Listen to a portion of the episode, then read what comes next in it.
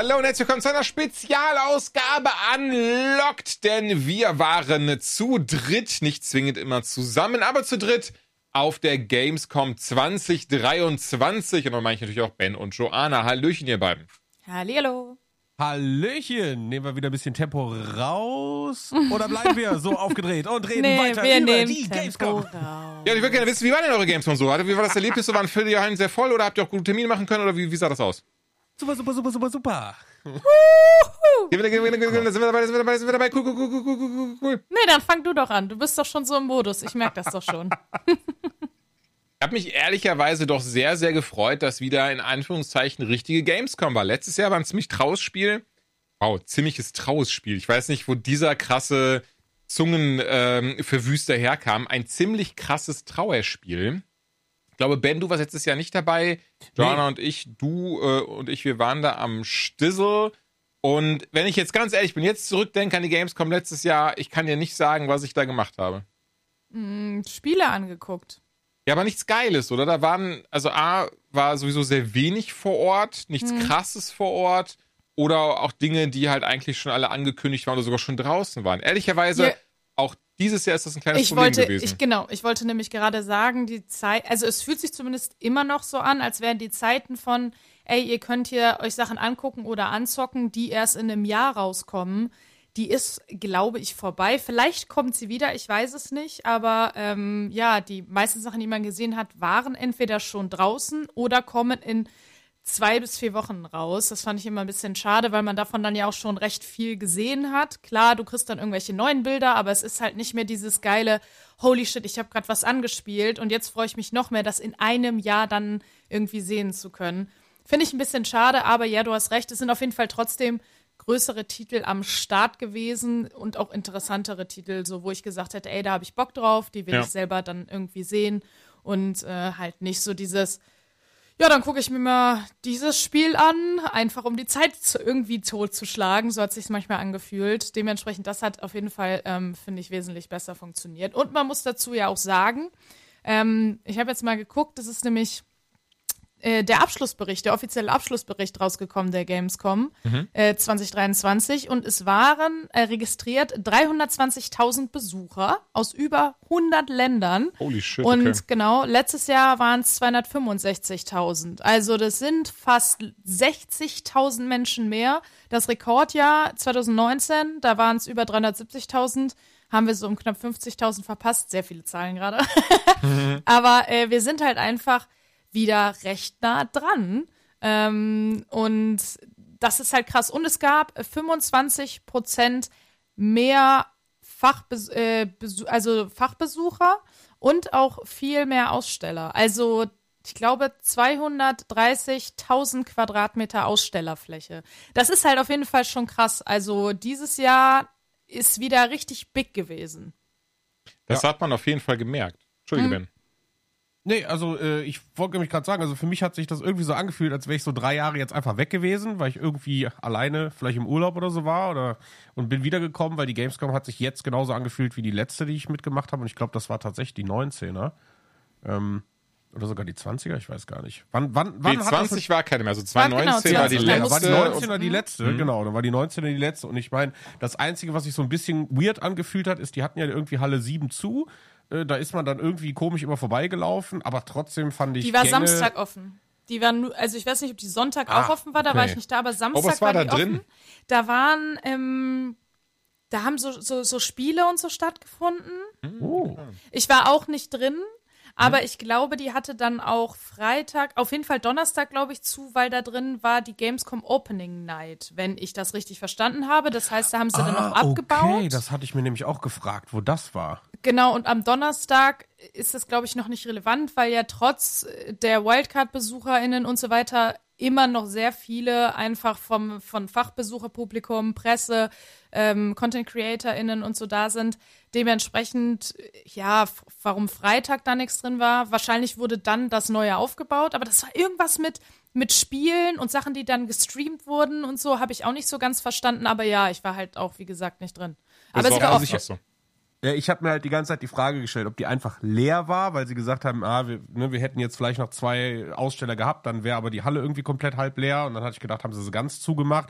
Dann hatte ich irgendwann dieses Gerücht gehört, da wäre Montana Black einfach die ganze Zeit drin gewesen. Alleine. Auch, ja, so nee, allein, aber der war auch irgendwo mit Gönnergy und so unterwegs. Aber ich habe keine Ahnung, wo das war. Der muss auch einen gesonderten Bereich äh, gehabt haben. Also ich bin ehrlich, ähm, ich fand das jetzt nicht so spannend, aber um die Frage zu beantworten, relativ easy. Der war hauptsächlich in Halle 1 wo eben aus St. Energy abhing oder dann eben der Creator Halle 1, weil da eben auch so sonst niemand okay. reinkam außer Creator und hat sich eben aufgrund von Gönnergy nicht in, dem, in der Red Bull Creator Area aufgehalten. Ich weiß, es ist super viel unnützes Wissen und glaube ich, sehr, sehr unspannend, aber Ben, du hast dir die Frage gestellt, von da das wäre die Antwort gewesen, hättest du ihn sehen wollen, tatsächlich jetzt einfach ein bisschen Halle 1 abhängen müssen. Ich finde es stark, dass du, weil für mich ist es auch so, relativ unspannend. Ich wollte es trotzdem nur erwähnt so. haben, weil okay. das irgendwie, nee, weil, weil das trotzdem gefühlt ja. so in der ganzen Kommunikation rund um die Gamescom äh, gefühlt das Wichtigste ist. Also auch wenn man so auf Twitter liest, ähm, die, nee, die meisten Leute sagen gar nicht so, oh, ich habe das gespielt und das gespielt und das und das und das, sondern hauptsächlich ist dieses, ach, ich habe den gesehen, den getroffen und der war, auch da. Was ich tatsächlich so. sogar schade finde, muss ich ja, ganz total, ehrlich sagen. Genau, ich darauf wollte ich hinaus jetzt, ja. Genau, ich habe nämlich auch haltet. das Gefühl, dass das, äh, was ich auch auf Twitter gesehen habe, auch sehr viele Leute sagen, dass sie sagen, ey, wir wünschen uns weg vom Personenkult und hin wieder zu spielen. Was nicht bedeutet, dass äh, es irgendwie keine Content Creator auf der Gamescom geben soll, um Gottes Willen, weil die ganze Branche entwickelt sich ja dahin, hat sich schon dahin entwickelt, dass Content CreatorInnen immer wichtiger werden, was auch vollkommen in Ordnung ist. Trotzdem ist es halt schade, dass manchmal die Games so in den Hintergrund rücken und da hat auch eine Content Creatorin selber gesagt, ey Leute, 90 Prozent aller ähm, aller äh, irgendwie Tweets und so, die oder Beiträge äh, auf Social Media, die ich dazu sehe von anderen Content Creators, sagen immer, boah, hat mich voll gefreut, XYZ zu sehen, war ja. voll die coole Zeit. Aber keiner sagt, ey, geil, XYZ gespielt zu haben. Und das mhm. fühlt sich dann eher so an wie halt eine Content Creator Messe oder TwitchCon oder was auch immer. Was halt ein bisschen schade ist, ist in Ordnung, ist vielleicht einfach die Art, wie heutzutage die Gamescom ist. Aber da habe ich auch super interessante Ansätze gelesen von Leuten, die einfach gesagt haben, ey, das eine muss das andere doch nicht ausschließen, aber vielleicht kann man das eine, also besser irgendwie integrieren als das andere oder anders integrieren. Dass es zum Beispiel, keine Ahnung, richtige Slots gibt, wo man dann, ne, zum Beispiel das, was Gronk immer macht, dass der sich dann da hinsetzt ein paar Stunden und dann können sich die Leute da mit ihm beschäftigen und dann äh, vielleicht genau diese Zeit irgendwie, ich weiß es nicht. Ich bin da ehrlicherweise überfragt, wie man es gut macht. Es ähm, ist aber trotzdem ein bisschen schade, dass halt keiner dann davon spricht, zumindest oder weniger gesprochen wird davon, ey, welche Spiele sind eigentlich relevant, mhm. was war geil. Was um da halt mal überzuleiten, entschuldige ja. Ben, weil ich fand das auch sehr, sehr crazy. Andererseits bin ich da aber auch sehr, sehr dankbar für, weil es einfach ein ganz surreales Gefühl ist. Aber ich hatte das am Freitag. Und das hatte ich zum ersten Mal auf der Gamescom in der Form. Ich hatte das jetzt halt schon immer wieder mal und wie gesagt, finde ich, finde ich super klasse an sich, dass, dass Menschen einfach Bilder machen wollten auf der Gamescom. Das hast du ja, glaube ich, Joanna, letztes Jahr zum Beispiel ein bisschen mitbekommen. Und dieses Jahr an dem Freitag aber, ich merke, ich glaube, du warst, standst auch dann dabei, Ben, waren da ganz, ganz viele Menschen, die immer wieder mir Bilder machen wollten. Also wo ich gar nicht mehr die Möglichkeit hatte, irgendwie großartig weiterzugehen oder mich zu unterhalten oder ähnliches. Weil die ganze Zeit taka, taka, taka, im Sekundentakt andere kamen und, und auch zum Beispiel sich Bücher von mir, die ich geschrieben unterschreiben lassen wollten, uns aber auch unseren Podcast und euch gelobt haben und wir gerne sie das hören. Und ich fand es einfach nur sehr, sehr verrückt, wo es herkam, aber kann das dann eben bestätigen, dass dann ganz viele auch gesagt haben, boah, total toll, jetzt habe ich dich und Künstler XY getroffen oder, oder die Peets getroffen und sowas. Jetzt kann ich auch wieder gehen. Und ähm, ja, entsprechend finde ich das auch sehr, sehr spannend, dass genau nur dafür anscheinend sehr viele Menschen sogar hingekommen sind. Also ich hatte auch ja, mal. Safe. Also ich kann ja nur mal ein, ein, ganz reales Beispiel nennen, aber ohne die Gamescom hätten wir uns, glaube ich, so wie wir uns kennengelernt haben, nie wirklich kennengelernt. Mhm. Und ne, also das ist ja alles daraus entstanden, weil die Gamescom einfach dieser zentrale Ort ist, um sich in diesem Kontext des gemeinsamen, ach, das finden wir alle irgendwie cool, sich zu treffen und zu unterhalten. Und ja. ähm, ich kann mich daran erinnern, 2019 haben wir auch gestanden und haben Bilder gemacht und so, ne? Und das war irgendwie auch cool. Und ähm, also das ist, wie gesagt, ich, ich mag total dieses, dass die Leute da sind, was mich so ein bisschen ähm, gestört, also nee, gestört ist das falsche Wort, aber ich denke, das ist immer so ein bisschen gewastetes Potenzial. Ähm, was ich zum Beispiel cool fand, ist, dass das hier unsere Auftritte, die wir hatten äh, von den Peets, äh, da wurde auch gespielt und aktiv mit Publikum irgendwas gemacht und das war nicht einfach nur dieses, ach, da steht man und man macht irgendwie eine kurze Autogrammstunde oder so. Das war irgendwie entertainment-mäßig. Und ich weiß noch, vor ein paar Jahren auf den Gamescoms, Ubisoft mit irgendwie SingStar oder sonst irgendwelchen Spielen, da war immer so ein bisschen, wir haben eine Bühne aufgebaut und wir entertainen quasi auch so ein bisschen das Laufpublikum.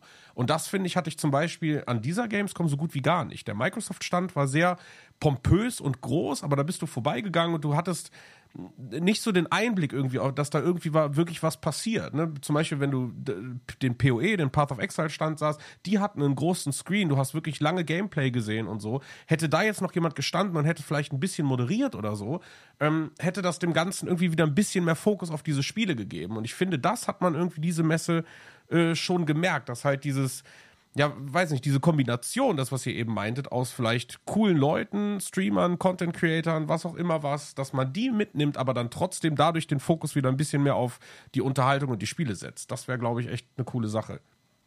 Ja. Ja, ja. das denke ich aber auch. Aber lustiger Zufall, dass du gerade eben Xbox gesagt hast, denn ich denke, das ist eine so die, die, die erste große Sache, über die ich super gerne rede, weil das war so für mich so eine Überraschung, oder, oder beziehungsweise für Jana und mich eine Überraschung. Und oben, obendrein noch etwas, wo man dann wieder gemerkt hat, okay, es ist halt wieder Gamescom. Und, und die Messe kann es in Anführungszeichen um gerade doch noch einen zu überraschen und einen wirklich dieses Gefühl zu geben von so, das hier ist jetzt was Besonderes, das hier ist etwas Cooles, denn ähm, John und ich, wir haben dann Mittwochmorgen, waren wir beim Xbox Showcase. Und das fing damit an, dass man erstmal so eine Flasche Y-Food in die Hand gedrückt bekommen hat mit, dem, mit der Geschmackssorte Cinnamon Stardust und ich merke, mm. Stardust klingt ja so ganz krass wie etwas, was man irgendwie sich in Florida hinter irgendwie einer Mülltonne ähm, zusammenhobeln Stardust kann für 10 Dollar. bekanntes Las Vegas Hotel.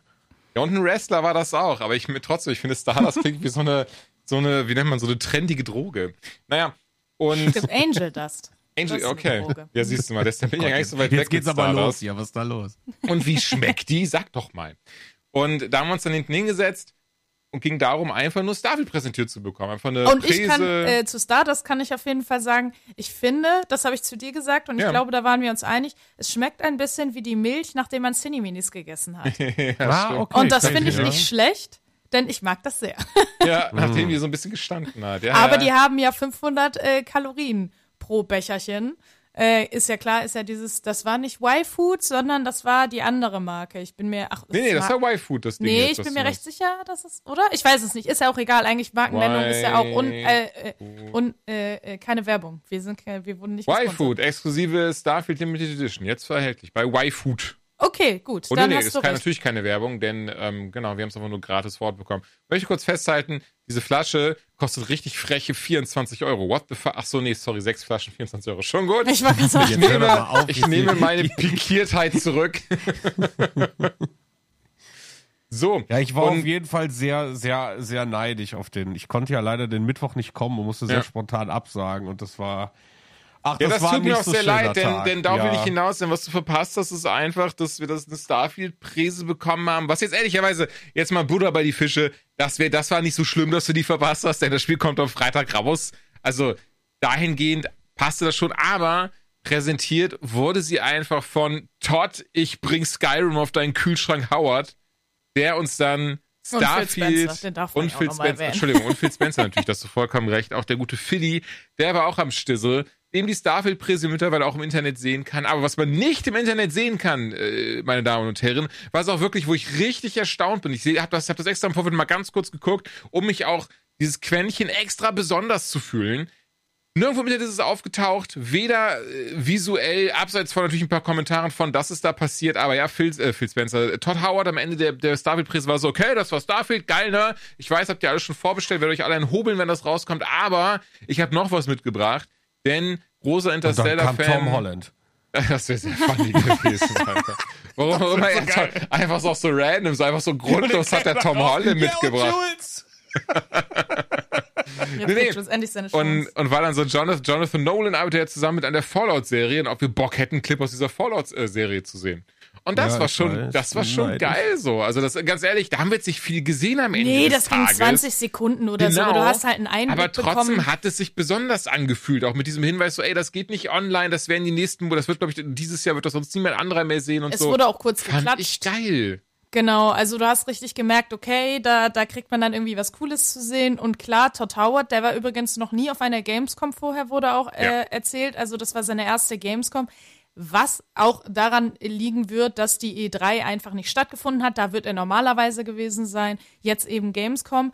Ähm, was halt auch nochmal cool ist, ist die Gamescom, glaube ich, man muss natürlich schauen, ob die E3, ich sage jetzt einfach richtig deutsch E3, ähm, ob die nächstes Jahr wieder stattfindet, keine Ahnung, aber gerade sieht's ja, glaube ich, recht grim Nee, die aus. E3 hat das sogar offiziell abgesagt. Oder ich google das mal schnell und erzähl's weiter. Genau, und ähm, dementsprechend ist die Messe natürlich noch viel relevanter geworden, also die Gamescom jetzt, was sehr cool ist. Aber ja, äh, also das fand ich schon cool. Ich fand, ähm, da haben wir ja auch äh, drüber gesprochen, direkt nach der Präsentation. Wir waren ja beide, was Starfield angeht, jetzt nach den letzten Dingen, die man so gesehen und gehört und gelesen hat, eher so, ja, hm, Ohne Scheiß, bei mir auch. Aber ich bin jetzt wieder krass gehypt. genau. Und dann kam Weiß nicht, was ihr sagt. Ich habe von Anfang an gesagt, ich glaube an das Ding, das wird eines Ja, der besten genau, halt Spiele der aller. Zeiten. Also, Äh, und dann kam halt diese Präsentation und danach bin ich auf jeden Fall wieder positiv gestimmt. Ich bin immer noch nicht hyped. Ich glaube, dieser Zug ist halt einfach abgefahren, ähm, weil ich muss auch ganz ehrlich sagen, diese aber korrigiere mich ganz, wenn ich falsch liege. Als das Ding angekündigt wurde, warst du doch richtig hype. Wir haben doch schon mal einen Podcast ja, ja, genau, besprochen. das Ja, aber, ich ja. genau, bei der jetzt- ersten Ankündigung, aber was, was, was ge- gedämpft hatte, war irgendwie diese Direct, ne, wo wir irgendwie so eine Dreiviertelstunde Genau. von dem Spiel Ja, gesehen haben. Und ja. dann hat, hat sich ja bei uns allen dieses Gefühl, Moment, also wenn du eine Dreiviertelstunde Erklärbedarf hast, ne, so, Ja, und es äh, sah nicht so gut aus, wie ich es mir erhofft hatte. Und äh, das, äh, also ich habe, glaube ich, ein, ein, ein Teil von mir hat ja immer, und das habe ich ja immer gesagt, ein bisschen gehofft, es ist ein bisschen mehr wie Mass Effect und weniger wie Fallout. Und es ist halt Fallout in Space. Dementsprechend, da wurde ich in dieser Direct mit drei, äh, einer Dreiviertelstunde krass gedämpft. Es ist per se nicht schlimm und es ist auch okay. Und ich habe es jetzt mittlerweile auch verarbeitet. Aber ähm, es ist halt einfach nicht das, was ich am Anfang mir erhofft hatte.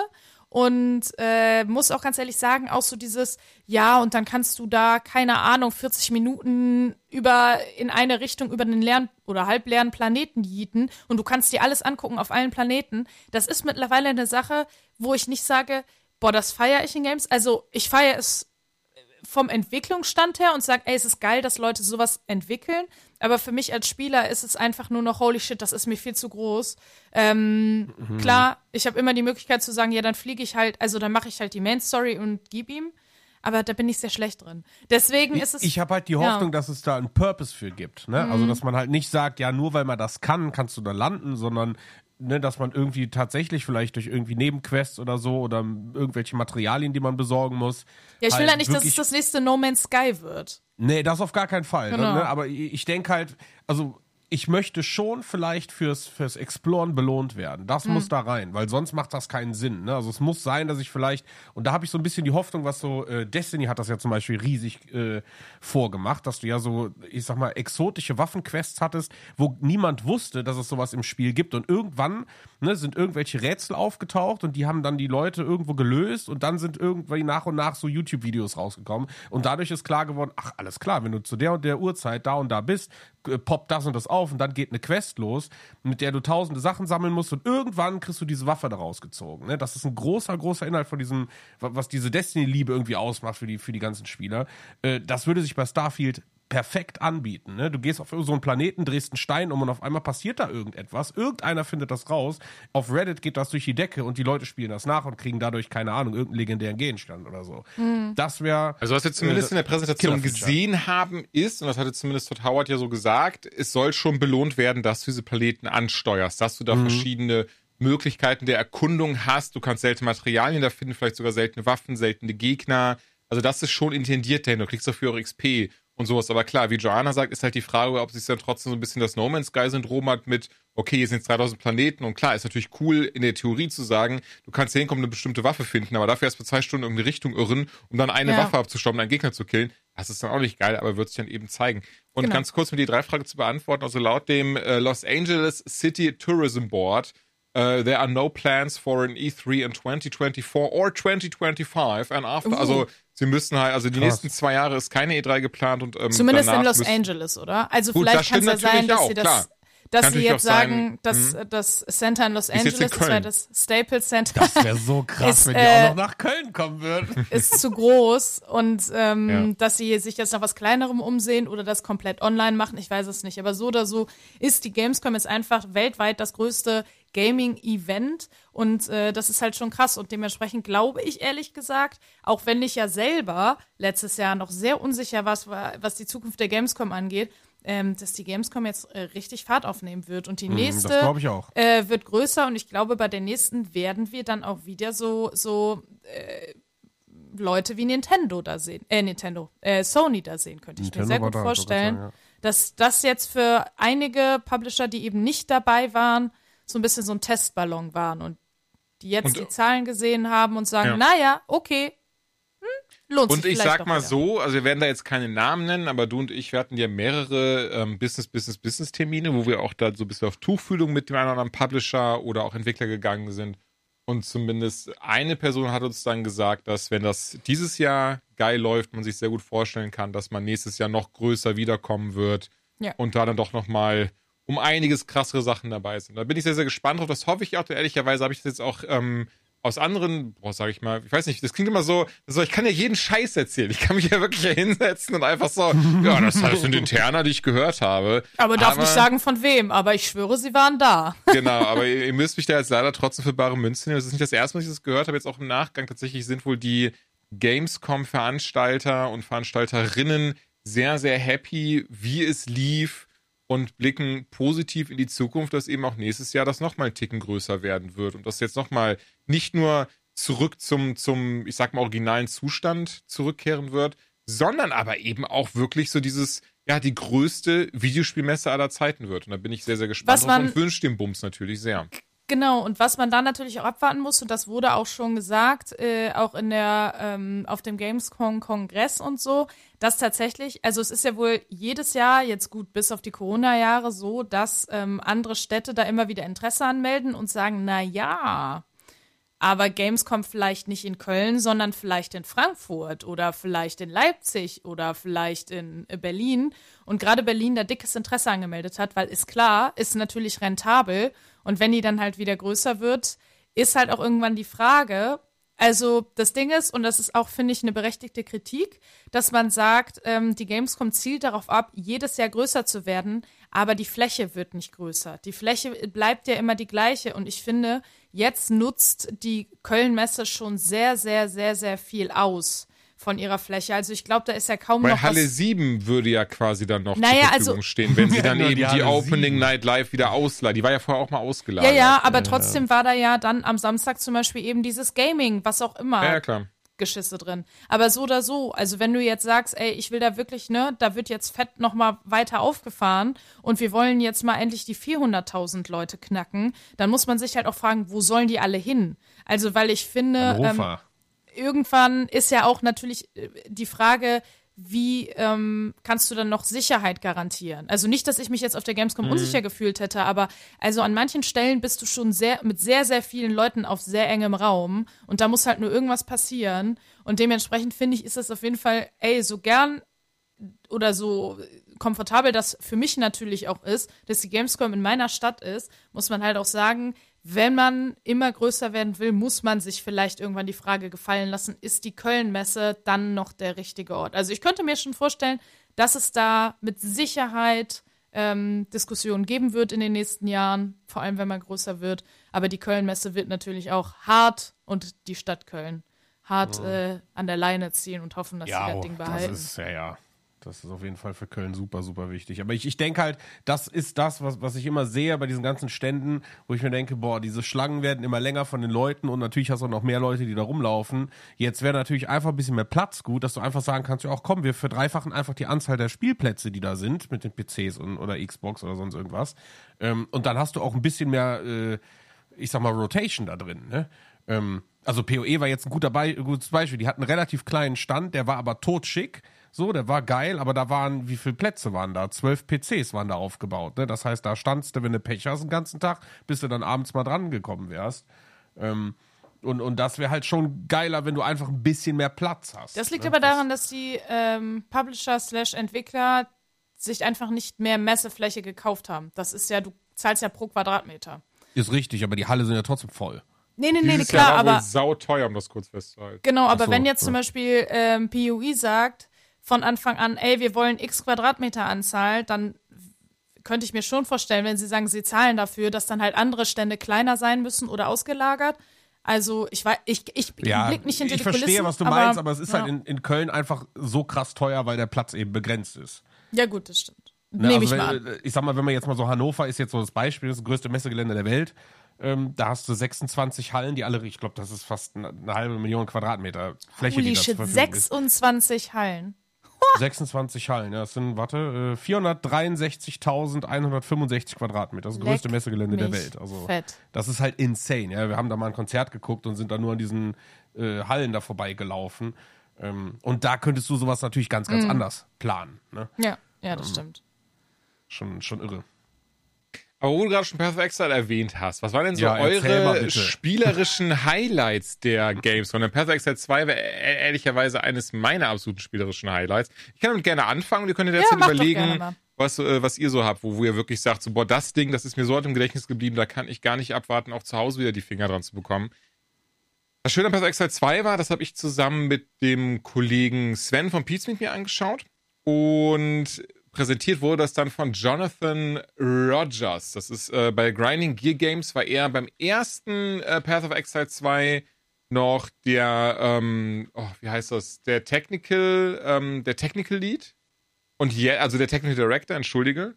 Und bei Path of Exile 2 ist er jetzt quasi einfach schon der Chef. Also, ne, das so, so im Sinne von, ich weiß halt gar nicht, wie das der Spieleentwickler gerade nennt, wenn ich ehrlich bin. Grinding Gear Games ist das. Was? Nein, dann habe ich ja gesagt. Ich, ich, ich Ja. weiß noch nicht, wie man. Also er ist ja einer der, der, ähm, wie sagt man, Erfinder oder, oder der, der äh, Gründer von Grinding Gear Games. Beim Teil 1 war eben Technical Director, aber jetzt beim Teil 2 ist er, glaube ich, der, der, der, der, der Lead Developer auf jeden Fall. So, mir fällt gerade kein besserer Name ein. Und ähm, davon ab, dass der, typ, dass der Typ super, super lieb war und auch so hammerhart bescheiden, weil das war so süß. Ich habe dann immer wieder Rückfragen zum Spiel gestellt. Also erstmal Path of Exile 2, gibt massig Trailer dort draußen, möchte nur kurz festhalten, alles das, was man sieht, das funktioniert auch so. Und es ist so crazy, dass dieses Spiel wahrscheinlich erst Mitte, also heute in einem Jahr in die Beta geht, denn da ist so viel fertig. Wir durften uns während dieser Spiel Spielsession alles anschauen, überall hin teleportieren, alle Klassen ausprobieren, alle Fähigkeiten auschecken und es sieht unfassbar geil aus. Es funktioniert richtig, richtig gut. Es erinnert so krass an Diablo 2 von der Art und Weise her. Und was mir sehr, sehr gut gefällt, es ist gestreamlined. Also während Path of Exile 1 für mich auch teilweise diese Momente hatte von so, okay, kein Problem, ich habe Mathematik studiert, ich werde mich hier durchfinden. Ähm, ne, dazu dann die ganzen Guides, die man nutzen muss, um den Skilltree auszubauen, über die verschiedenen im, im, im Late Game, die, die verschiedenen, ähm, hier der, der Atlas und so. Was da wirklich alles dazu kommt, das ist bescheuert. So, und Teil 2 streamlined ganz, ganz viel. Zum Beispiel gibt's jetzt Gold, anstatt eben der Möglichkeit, dass du deine Sachen hin und her tauschst. Also du kannst wirklich richtiges Gold finden und damit eben verschiedenen Kram kaufen. Dann, anstatt dass eben die Waffen und Rüstungen die Fassungen für Gems haben, hast du jetzt wirklich einfach richtige Skills und die erweiterst du mit diesen Gems. Und da kommt etwas, das war auch das, wo ich gesagt habe, Alter, wie unfassbar smart ist das denn, was ich mir eigentlich für jedes ARPG wünsche. Also gehen wir davon aus, ne, mein, mein Zauber ist ein Feuerball einfach nach vorne ausspucken. Dann kann ich in so einem Diablo 4, kann ich dann sagen, ich level das Ding hoch und später sind es dann drei Feuerbälle, fünf Feuerbälle oder, ne, die sind ja verschieden schnell, wie auch immer. In Path of Exile kann ich dann einen Gem finden, der zum Beispiel sagt, ey, wenn ich einen Feuerball caste, dann ähm, kommt aber auch ein Erdbeben. Und wenn ich einen Feuerball caste, der Feuerball da, wo er ankommt, spawnt der ein Wolf, der dann den Gegner auch noch angreift. Und so weiter und so fort. Und das hast du dann halt wirklich, das kannst du mit jedem, und das finde ich so crazy, weil du hast, weiß ich nicht, irgendwie über 500 Gems in diesem Spiel oder sowas. Und du kannst einfach in jedem fucking Skill, kannst du so ein Gem reinsetzen. Und hast damit Ja, oder halt theoretisch... sogar mehrere, ne? Das ist ja das Ja, genau, das wollte ich gerade sagen. Und das kann bis zu neun Stück, wenn du das alles freigeschaltet hast. Habe ich ihn extra gefragt. Und dann habe ich ihm halt auch gesagt, ich so, ich so, Alter, warum auf diese Idee kam, die Person sollte einfach eine fucking Gehaltserhöhung bekommen. Weil ich kenne kein anderes ARPG, was das so macht. Und er war so, so ganz süß, so, ja, das ist sehr lieb, also die Idee ist von mir. Ich so, mega, Alter. High five, Bruder, das ist ja ein Endgeil. Und dann hat er mir auch so, hat er mir auch wirklich jede Klasse vorgestellt. Also sich das finde ich so toll daran, gerade bei so einer Gamescom, dieses Intime dahinter, jede Klasse vorgestellt. Die Änderung der Zauberin mir alle gesagt und ne, gesagt, was, was in die Entwicklung alles reingeflossen ist. Das fand ich richtig, richtig schön und muss sagen, ihr hört es auch hier so, der, ich konnte richtig einen Nerd in mir ausleben. Konnte ganz viel mit ihm über PoE eben sprechen und so Liebe zu ARPGs insgesamt. Und ey, wie gut die neuen Gebiete aussehen, wie krass die sich eingliedern. Also, dass jetzt wirklich eben anstatt wie vorher diese, ich war, also für mich, meines, äh, Erachtens auch etwas unübersichtliche Map hattest, wo du hin musstest und sowas, hast du jetzt wirklich Ja, so eine. den Inseln, ne, ist das so ein bisschen verrückt. Genau, und hier hast du jetzt wirklich so eine richtig geile, große Seemap, also die so aussieht wie so diese, die so aus so, ne, so Piratenserien, Filmen und sowas, wo du dann die Sachen einzeln anklicken kannst. Auch genau Beispiel, so, ey, das ist das, da wird das passieren, das, das Level dafür ist, ist gedacht. Mochte ich sehr, sehr gern und allein durch diese Erfahrungen, aber auch wie sich das Spiel spielt, ähm, eines meiner definitiven Highlights. Wie gesagt, total spannend. Hatte ich auch gefragt, wie das sagen, dass erst in einem Jahr rauskommt. Er hat gesagt, ey, er ist ganz ehrlich, an sich ist das alles fertig. Also tatsächlich in Anführungszeichen fertig, aber sie haben noch Path of Exile 1, deswegen wollen sie nichts überstürzen, weil auch das werden sie weiter supporten. Und das Spiel, anders als Path of Exile 1, das wird keine Closed Beta sein, das wird kein Early Access sein, also Entschuldigung, es wird Closed Beta rauskommen, aber der Ziel dahinter ist nicht, das dann darauf basierend weiterzuentwickeln, wie halt bei Path of Exile 1, ne, dass das eine unfertige Closed Beta ist, sondern der Closed Beta hat er gesagt, da wird alles drin sein. Alles, von vorne bis hinten. Und damit wollen sie einfach nur testen, halten die Server stand, was sagen die Leute zu den Klassen und sowas. Sie wollen ein komplett fertiges Spiel rausbringen und lassen sich überhaupt gar nicht rushen. Und das merkt man auch. Und ähm, so weh das dann so ein bisschen tat, ich freue mich da sehr drauf. Also das ist so ambitioniert, was sie vorhaben. Alleine, und das ist auch wieder so ein Ding, wo ich mir denke, dass, da können sich so viele Entwickler eine Scheibe von abschneiden. Gerade mal so im Hinblick auf so FIFA 23, FIFA 24, wie sie alle heißen mögen. Oder auch Call of Duty 1, 2, 3, 4 egal was du in Path of Exile 1 an Geld ausgibst und dir kaufst, du hast es gleichzeitig in Path of Exile 2 und umgekehrt. Finde ich einen richtig feinen Schachzug tatsächlich. Das ist nett, aber was ja noch viel netter ist, ist, dass es einfach auch kostenlos ist. Ne? Also ich finde, das Und ist das so eine Sache, auch die, die geht halt ja. so krass unter, aber dieses Spiel ist halt im vollen 100%igem Umfang für immer Yes. kostenlos. Das So, Einzige, was du kaufen kannst, Spiel. ist Kosmetik. Das war's. Du kannst kosmetische Kosmetik Gegenstände und halt kaufen. Stashes, ne? Also ähm, Ja. das sind so so Sachen, wo ich sage, äh, ja, so ein Skin lässt dich schön aussehen, aber äh, und da wird's halt interessant, wenn du sagst, du hast so eine, ich sag mal, so ein, so ein Currency-Stash, der sortiert quasi deine, deine ganze Ingame-Währung und alle Materialien. Ne? Da machst du einen Doppelklick drauf und der geht automatisch in so ein Stash-Tab und dann weißt du, okay, das gehört da, dazu. Und ne, wie du, du schon gesagt hast, das zählt für eins und zwei. Ne? Das heißt, die, die Ingame-Transaktion, die du jetzt vielleicht machst oder schon ausgegeben hast, ähm, die wird in, in, in zwei mit übernommen. Und das sind so Quality of Life Sachen, die du halt für echt Geld kaufen kannst. Nichtsdestotrotz ist das auch nicht Pay to Win. Das ist ganz wichtig. Es ist nur eben, es macht's dir einfacher. Ne? Gibt dir ein bisschen besseren Überblick, dass du Ja. Edelsteine und so Sachen halt. Aber auch deswegen funktioniert es eben so gut, weil es alles nichts ist, was du kaufen musst, was für das im Spiel weder was weg noch da, nimmt noch dazu tut, Ja. außerdem, dass es ein bisschen schicker aussieht. Und ja, deswegen ähm, sehr, sehr großer Fan von und sehr, sehr und freue mich sehr Es ist aber Game. auch, glaubst du, also jetzt, äh, wir müssen ja nicht die ganze Zeit über PoE reden, aber ich bin sehr, sehr neidisch darauf und ich habe, ich, ich Das saug tut mir alle sehr leid, Videos das war eine sehr, sehr ja, schöne ist halt- Erfahrung, hör mal. Äh, ja, das Aber was vielleicht krieg ich ich das denn? ja irgendwie nochmal hin. Ähm, dass die auch bewusst, weil das Datum steht ja. Ne? Also die haben ja nicht gesagt, kommt im Sommer, sondern nee, kommt am 7. Juni Stimmt. 2024. Ja, ja, stimmt, stimmt. Ähm, dass die jetzt erstmal einfach auch so sagen wollen, weil man muss ja auch sagen, Diablo hat es ja genau gemacht, wie wir vorangesagt haben, dass sie gesagt haben, dieser Schurken-Move wird passieren. Während die Path of Exile Con ist, äh, werden die die erste Season starten. Und genau das haben sie gemacht. Und das Ja. PoE jetzt und einfach das hat denkt, Blizzard komplett in den Arsch gebissen. Ja, red weiter. ne, genau, ne, so, ja, wir gehen jetzt einfach, äh, weiß ich nicht, la- lass die mal vier Seasons spielen und dann gucken wir mal, wie das Spiel in einem Jahr aussieht, nehmen sich jetzt noch Feedback und, und Kritik zu Diablo 4 oh, mit mit Sicherheit. rein. ja, ja, ja, mit das Sicherheit. ein. Also tatsächlich, wir haben darüber gesprochen, er ist großer Diablo 2-Fan und auch enttäuscht von Diablo 4. Ich merke gerade, dass es ähm, wird, wird jetzt, glaube ich, hier keiner hingehen, so, Jonathan, hast du im Online-Podcast Gast gesagt? Ähm, aber ja, er hat gesagt, dass er von Diablo 4 auch leider enttäuscht ist, weil ich habe ich hab halt angefangen mit so, ey, das Spiel enttäuscht mich auf ganzer Linie wegen dem und dem und dem, habe es einmal durchgespielt, war zwar eine nette Erfahrung, aber dann im Nachgang war ich so, boah, irgendwie hat das einen sehr komischen Beigeschmack hinterlassen, gerade was die Seasons angeht. Und dann eben, ähm, und er meinte auch so, ja, fand er auch sehr, sehr schade. Und natürlich schauen sie sich an, was eben Blizzard macht, wie sie reagieren, was Diablo 4 macht und ähm, ja, wie man es eben besser machen sollte. Ja, I see, also, I see. äh, ich muss sagen, ich stand da am, wann war das, am Donnerstag, mein erster Messetag, bin ich vorbeigegangen, habe den Stand gesehen und habe da einfach nur so erstmal gestanden und habe mir das auf dem Bildschirm Hast du gezockt? Nee. Warum? Ja, wie, warum? Da sind Schlangen ohne Ende. Ach so, ja. Ähm, Ich nächstes erst Mal gedacht, ich einfach zu mir kommen. sagen, ich hatte ich- nämlich auch einen Fastpass für dieses Game. Naja. Ja, ich weiß, wir hatten ja auch alle schöne Termine. Ich, äh, beim nächsten Jahr wird das anders laufen. Dann, dann was soll Easy. ich sagen? Es war einfach scheiße. Joanna, Also, was ist dein Spieler-Highlight oder eines deiner Spieler-Highlights? Ich finde es schwierig tatsächlich, weil die Sachen, also zum Beispiel mein Spiele-Highlight gewesen oder wäre mit Sicherheit gewesen, hab's aber nicht angezockt, wäre natürlich Cyberpunk 2077 Phantom Liberty. Aber da, ähm, ja, nichts gesehen, aber Schilder davon.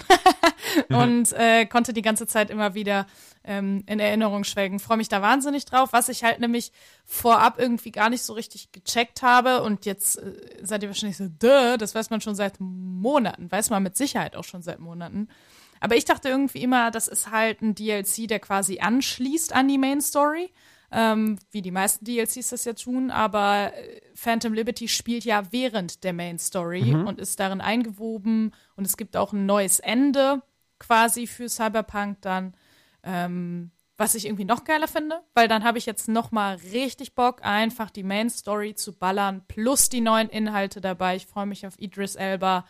Ähm, ja, da habe ich einfach richtig Bock drauf. Hast Auf irgendwessen Visitenkarte stand doch investigativer Spielejournalismus. Von wem war das denn nochmal? Also ich safe nicht, denn ich habe noch nie gesagt, dass ich Investigativjournalistin bin. Alles gut, aber ganz ehrlich, um, um auch da nur nicht, nicht mal nur dich bloßzustellen. Ähm, ich ging mir tatsächlich genauso wie dir. Aber ja, es ist seit Monaten bekannt. Ich war aber der festen Überzeugung, genau wie du.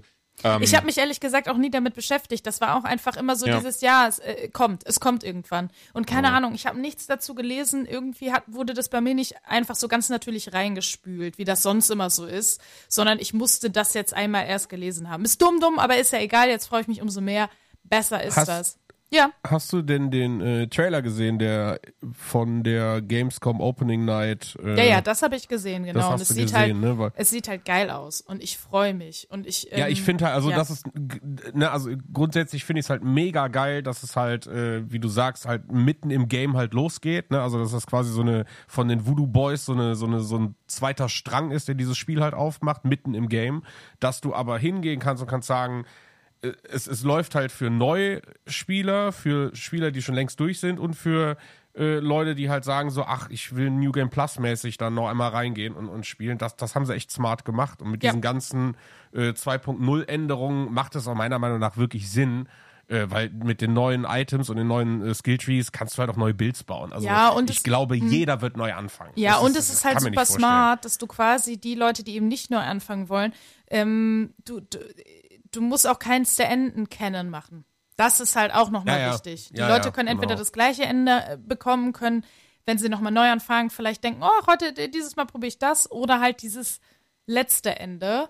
Ähm, ich bin sehr gespannt, ich habe da sehr Bock drauf, aber natürlich nichts gespielt. Ich glaube, wenn ich jetzt was Kleineres mal nehme, etwas abseits. Äh, kannst der du was zu Cyberpunk noch sagen? Bitte? Kann du was zu Cyberpunk sagen vorher? Nein, nein. Okay, klar. dann red du weiter, bitte.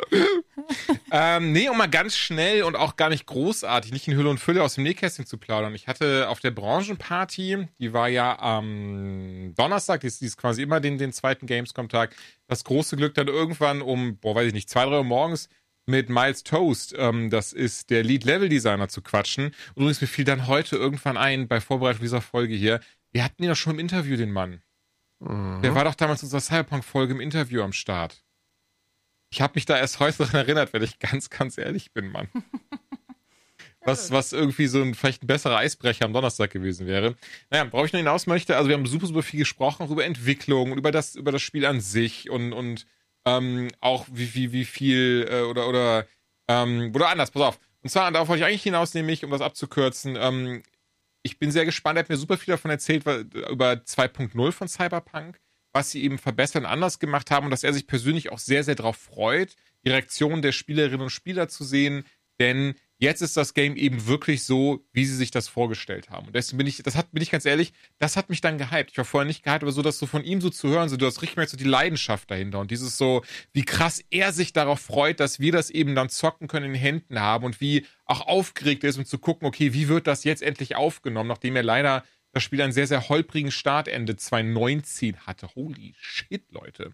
Nachdem dieses Spiel halt diesen sehr, sehr holprigen Start hatte, Entschuldigung, Ende 2020, ne, nicht 2019. Ende Sag einfach 2020 vor drei Jahren. vor drei Jahren diesen sehr holprigen Start hatte und das jetzt Wann? eben mit dieser 2.0 wirklich doch eben das sein soll, wie sie sich das auch eigentlich gedacht haben. Bin ich halt einfach sehr, sehr gespannt drauf.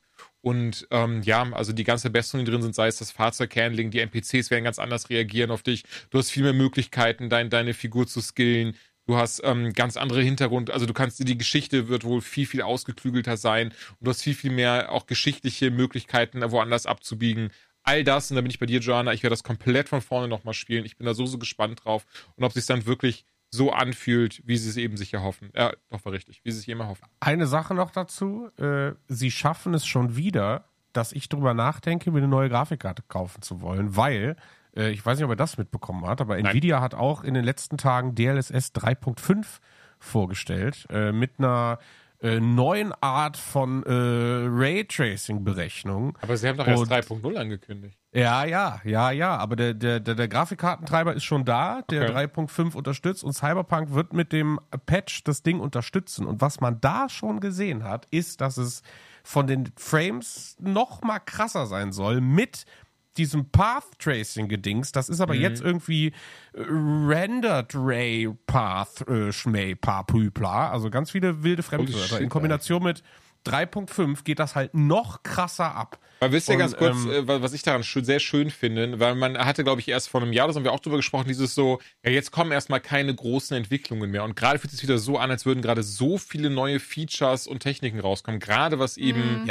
äh, Gaming, ja. Rendering und sowas angeht, bin ich sehr, ja. sehr gespannt. Also das scheint gerade wieder richtig, auch, auch AMD legt jetzt mit FSR 3 nach, weil die müssen ja auch nachziehen. Konkurrenz belebt eben das Geschäft. Ich bin da so gespannt und habe wirklich auch das Gefühl, in ein paar Jahren ist es so an so einem Punkt angekommen, wo die Grafikkarten so krass leistungsfähig sind und eben diese ganzen KI-unterstützten Lernmöglichkeiten DLSS haben, dass es gar nicht mehr so diese Frage sein wird, ob deinem PC das großartig äh, damit läuft, sondern tatsächlich wahrscheinlich werden die Spiele einfach nur bescheuert riesig sein von der ja, die Speicherplatzanzahl halt her. Da hatte ich halt auch so einen Tech Talk irgendwie mir reingezogen. Äh, und da ist halt so die, die große Theorie ist halt, dadurch, dass immer mehr gestreamt wird ähm, und du Grafik ja auch schon über so Nvidia-Techniken kannst du ja auch auslagern und so, ne? Ob das nicht, wenn alles sowieso äh, frame-basiertes Neugerendere mhm. ist, dann brauchst du vielleicht gar keine Hardware, die das macht. Das war Zukunftsspielerei, ne? Weil ich denke halt, irgendwann ist jetzt, ja, ne, ja. ist auch Ende, wie groß die Grafikkarten werden. Ja, ähm, ja. Ne? Und, ja. Aber ich finde es trotzdem halt krass, weil es ist halt jetzt wieder so, dass ich sage so, ey, es ist ein Game. Ich meine, ich habe Cyberpunk jetzt schon zweieinhalb Mal gespielt. Den dritten Strang habe ich mit Mods so ein bisschen gemacht. Mhm. Äh, und jetzt ist er wieder so diese, wo ich sage, ja, ich habe jetzt Bock auf Starfield, aber fuck, ich habe meine ganzen Wallpaper, mein, mein, mein, meine PC-Beleuchtung, meine Tastatur ist wieder alles komplett auf Cyberpunk. ich ich liebe das. Ich habe so Bock da drauf. Und ja, ich werde mir doch nochmal Edge Runners reinziehen und dann geht's nochmal ab, ey. Ja, ja. Oh, die muss man zu Ende gucken, die Serie. Ja, Aber Joanna, ja. du hast ein kleines Highlight, hast du, oder, oder, oder ein kleineres Spiel als Highlight, Entschuldige. Oder, also sagen wir mal, es ist ein Spiel, was ich interessant finde. Und zwar ähm, habe ich Ad Infinitum gesehen. Das mhm. ist ein Horrorspiel, das äh, spielt äh, während des Ersten Weltkrieges und wir spielen einen deutschen Soldaten. Das ist sehr ungewöhnlich. Ich meine, wir kennen das ja alle, Call of Duty etc., da spielen wir immer die amerikanische Seite. Ähm, und ist auch von deutschen Entwicklern was ich zusätzlich nochmal cool finde. Und das Spiel ähm, ist jetzt weniger, du läufst durch irgendwie Schützengräben und kämpfst gegen andere Soldaten, sondern ähm, ist eher atmosphärisch und mhm. als Gegenspieler hast du eher Monster. Aber das sind jetzt keine Monster für Jumpscares und extra eklig und was nicht alles, sondern die repräsentieren quasi immer eine Seite des Krieges. Die haben also alle einen Sinn, es sind jetzt also auch nicht so 12 Millionen. Und ähm, es ist halt nicht auf Gore oder eben äh, Brutalität ausgelegt, sondern legit auf ähm, ja krasse Atmosphäre und soll zum Nachdenken anregen. Also die Macher, ich habe mit den Machern ähm, super viel gequatscht im, bei dem Termin, den ich hatte, haben mir auch gesagt, dass es ist ein Antikriegsspiel und deswegen ad infinitum heißt quasi auch bis zur Unendlichkeit, dass wir Menschen halt immer ähm, Krieg führen und wie wir da aus diesem, äh, ja, aus diesem Teufelskreis ausbrechen könnten. Und was ich cool finde, ist, dass das Spiel halt eben nicht nur in diesen Schützengräben spielt, auf dem Schlachtfeld, sondern ähm, auch in der, in dem alten Herrenhaus, in dem deine Familie eigentlich wohnt weil es eben nicht nur darum geht, ey, was ist eigentlich mit den Menschen auf dem Schlachtfeld während des Krieges, sondern was ist mit den Menschen, die zurückbleiben? Inwiefern werden die vom, vom Krieg beeinflusst? Und ähm, da geht es um ganz viele Aspekte, psychisch, physisch, finanziell, emotional. Und das ist halt echt cool, finde ich. Ähm, und was ich auch super interessant fand, das Spiel, das ist jetzt quasi sozusagen, boah, einige Jahre in the making. Ähm, jetzt nicht, dass es die letzten Jahre so lange entwickelt wurde, sondern das hat angefangen als ein Studieprojekt an der Uni Hamburg und hat sich dann so ein bisschen verlaufen, wie das halt so ist, ne? Dann jeder macht irgendwie dann was anderes und äh, hat die Leute aber nicht losgelassen. Und dann haben sie sich wieder zusammengefunden und äh, das Spiel dann entwickelt. Ich glaube, sie waren am Ende zehn Leute im Entwicklerteam und haben mit der Games-Förderung hier in Deutschland, mit der ersten, also quasi so die erste kleinere, haben sie dann so einen Prototyp entwickelt und äh, Nacon, dieser französische ähm, Publisher, hat mhm. die dann ähm, weiterhin unterstützt, also hat dann die die weitere Finanzierung übernommen, das Spiel rausgebracht und das kommt jetzt, glaube ich, nächsten Monat raus. Und da bin ich mal super gespannt drauf. Also es war so cool, mit denen zu sprechen, weil die so viele Insights hatten, auch zur deutschen Games-Branche und äh, wie die Spieleentwicklung ist. Also die haben krass viel zum Beispiel Zeit damit aufgewendet, historische Ereignisse zu recherchieren oder sowas wie, dass früher Frauen, wenn sie ähm, irgendwie Probleme hatten, emotional teilweise Quecksilber gespritzt wurden weil man davon ausgegangen ist, das würde oh dann mir helfen zur Beruhigung. Ja, das sind halt einfach, das ist halt einfach richtig krass und die haben super viel davon halt dann auch eingebaut. Also das heißt, super viele Sachen da drin sind historisch belegt. Klar, ne, mit Monstern etc. ist es natürlich dann Fiktion. Aber das finde ich halt richtig cool, wie viel ähm, Detailliebe da drin steckt. Die haben teilweise auch die Rechte gekauft, damit sie bestimmte Bilder, also Originalbilder von Albrecht Dürer oder so aus der Zeit da reinbauen können. Also die haben da richtig oh, das ist cool. oder die haben nicht einfach irgendwelche Sounds genommen, sondern die sind dann in alte Industriehallen gefahren und haben da Sounds aufgenommen und so in Leere. Also die haben sich da richtig viel Mühe mitgegeben. Wa Waffensounds? Oder? Nee, nee, nee, ähm, sowas wie, keine Ahnung, du hast irgendwas äh, äh knallt gegen eine äh, Wand oder äh, hier so okay. kein, mhm. ne, eine große Halle und so weiter und so fort. Also super viel und die meinten, klar, du hast da auch Waffen, aber im Endeffekt könntest du das Spiel quasi fast waffenlos spielen. Also ich finde es super interessant, was die da alles erzählt haben. Das, wenn du die Hälfte von dem, ähm, was ich jetzt hier wiedergebe, ich habe tatsächlich vom Spiel selber gar nicht so viel gesehen, weil wir uns einfach die ganze Zeit unterhalten haben, weil ich das so spannend fand. Ähm, aber das, was ich gesehen habe, war auf jeden Fall super cool. Du hast auch viel mit so Umgebungsrätseln und ja, es geht halt hauptsächlich eben um die Atmo. Und da habe ich Bock drauf, ehrlich gesagt. Also, das ist, glaube ich, so wie ich gesehen habe, wird es so um die 30 Euro kosten. Also jetzt auch kein riesiges Ding. Ähm, und das fand ich cool irgendwie, weil oft guckt man ja auf die großen Titel. Und ich muss ganz ehrlich sagen, die Indie-Area, ich bin da zwar mal drin gewesen, wirklich was gespielt habe ich leider aber nicht, weil die dann doch immer so überlaufen war. Die ist wirklich überrannt. Ne? Genau. Das finde ich auch immer faszinierend. Was, ey, was, was mich auf der einen Seite total freut für die Indie-Entwickler, die es absolut verdient haben, dass so viele Leute sich ihre Spiele angucken. Und auf der anderen Seite ist es dann, also ne, für mich halt einfach der Grund gewesen, ja, okay, ich stelle mich jetzt nicht hier eine halbe Stunde hin und guck mal, wann irgendwie Platz ist für mich, ja, dann gehe ich halt weiter. Mhm. Deswegen habe ich leider aus der Indie-Area nichts gesehen und würde sagen, Ad Infinitum war für mich somit das kleinste Game, was ich jetzt dieses Jahr auf der Gamescom gesehen habe. Aber eben eins der interessantesten. Hast du denn überhaupt irgendein Spiel gezockt, wenn du dir was ansehen können? Ich habe ein Spiel gespielt, ja. Okay. Welches? Willst du wissen, was es ist? Ja, gerne. Forza Motorsport. und ich weiß, da hole ich. Ich hätte es erraten ab, können. Ne? Komm, aber hau raus. Du hast bestimmt da Menschen äh, dort draußen, die es interessiert. Ja, also wie gesagt, ich bin ja großer Forza-Fan. Ich mhm. fand ja auch äh, allem zu trotz das letzte Gran Turismo ganz gut. Ich muss sagen, ähm, die Horizon-Teile mag ich halt sehr gerne, weil sie genau nicht da, dieses da bin ich genau andersrum. Also ich finde die Horizon, mhm. ja, die Horizon-Spiele sind so ja nett. Die spiele ich irgendwie zwei Freitagabende und dann liegt das daneben, weil mir das alles zu bunt ist oder so, aber so Motorsport, da fuchse ich mich rein, weil ich brauche immer bei Rennen brauche ich halt Rundenzeiten besser werden und so weiter und so fort und das finde ich ist halt so bei diesen arcadigen Fun-Sachen äh, eher im Hintergrund. Spaß, was ja auch okay ich hasse ist. Spaß. Achso, okay. Nee, ich finde Spaß gut, aber Rennen ist Rennen. So, mhm. Also Rennen ist auch kein Spaß, da äh, muss man konzentriert Vollgas geben. Und ich mag halt eben auch, wenn Rennen knackig sind. Und da kommt ja dieses Dark Soulsige dazu, dass du sagst, weißt du, ein Rennen, da gibt's auch kein Zurückspulen. So, wenn du einen scheiß Fehler machst, hast du neu anzufangen. Äh, also ein Rennen ist ein Rennen. Und ähm, äh, wie gesagt, aber bei Forza war so die ganze Zeit die Sache, ich meine, es ist klar, dass Forza ja irgendwie, was Grafik und Technik angeht, super krass war, aber ich fand bei allen Sachen, die du so beim letzten Mal in den, also was heißt beim letzten Mal, aber so in den letzten äh, Pre-Phasen vom Werbung gesehen hast, das sah alles noch so ein bisschen, ich sag mal, hm, nächste Generation Forza, da muss was passieren, so. Und äh, es ist passiert, Freunde. Also ich kann komplette Entwarnung geben. Ich war fassungslos, wie krass das auf der Xbox. Es war hier die äh, Series X, die diese auf der Gamescom hatten. Also da läuft das Ding butter, butter weich und es sieht zum Glück, ey. wirklich, wirklich fantastisch aus. Ähm, also ja, ich werde es wahrscheinlich auf dem PC spielen, weil ich immer noch mein Lenkrad-Setup im Keller habe und das halt nur noch mit dem PC kompatibel ist. Äh, aber holy moly, also ich freue mich da unfassbar drauf. Und es gibt so ein paar Informationen, die jetzt durch die Gamescom durchgesickert sind. Das sind immer so ein paar Sachen, wo die Leute vorher nicht wissen, passiert das, wie zum Beispiel irgendwie Lizenzen von Autos oder eben auch von Rennstrecken. Und Leute, jetzt kommt der Trommelwirbel. Forza Motorsport wird vor, mit Release äh, die Nordschleife mit drin haben. Und das ist halt äh, insane und einfach geil. Und ich glaube, jeder, der so ein bisschen die Rennspiele äh, spielt und mag, Wieso der jubelt gerade so ein denn bisschen. vorher keine Nordschleife dabei? Äh, doch, die kam auch immer mal Und rein. warum ist aber das so ein krasses Ding? also die Nordschleife ist die, würde ich sagen, anspruchsvollste und mit einer der beliebtesten Rennstrecken der Welt, äh, weil Mhm. die einfach riesig ist. Die ist ja irgendwie 20 oder 21 Kilometer lang, Mhm. ähm, mitten in der Eifel.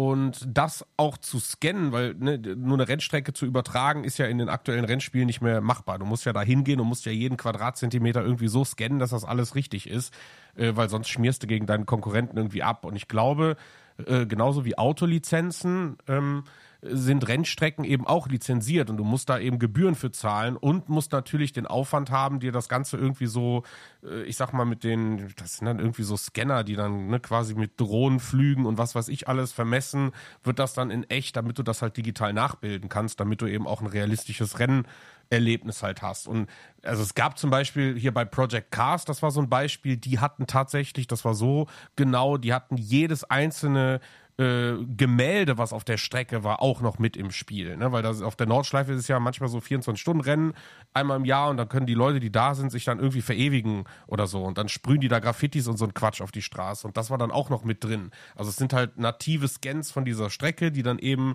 so realistisch wie es nur geht, als 3D-Modell äh, in diese Spiele reinkommen, sodass du halt auch wirklich das Gefühl hast, du fährst die echte Rennstrecke. Ähm, und ihr, ihr merkt, worauf ich hinaus will. Ne? Also das ist für mich als Rennsport äh, Spielfan viel mehr äh, Hiopai, als wenn ich sage, ja, jetzt hat hier wieder irgendein äh, Spiel, du kannst jetzt in Hawaii am Strand rumfahren oder dieses typische, was man so bei Forza Horizon Spielen sieht, mit einem Lamborghini durch den Dreck und durch Wasser fahren. Nee, sowas will ich nicht. Äh, ich bin dann eher so ein bisschen und, und fahre dann irgendwie geil auf der Rennstrecke. Und ähm, wie gesagt, also ich freue mich da sehr drauf.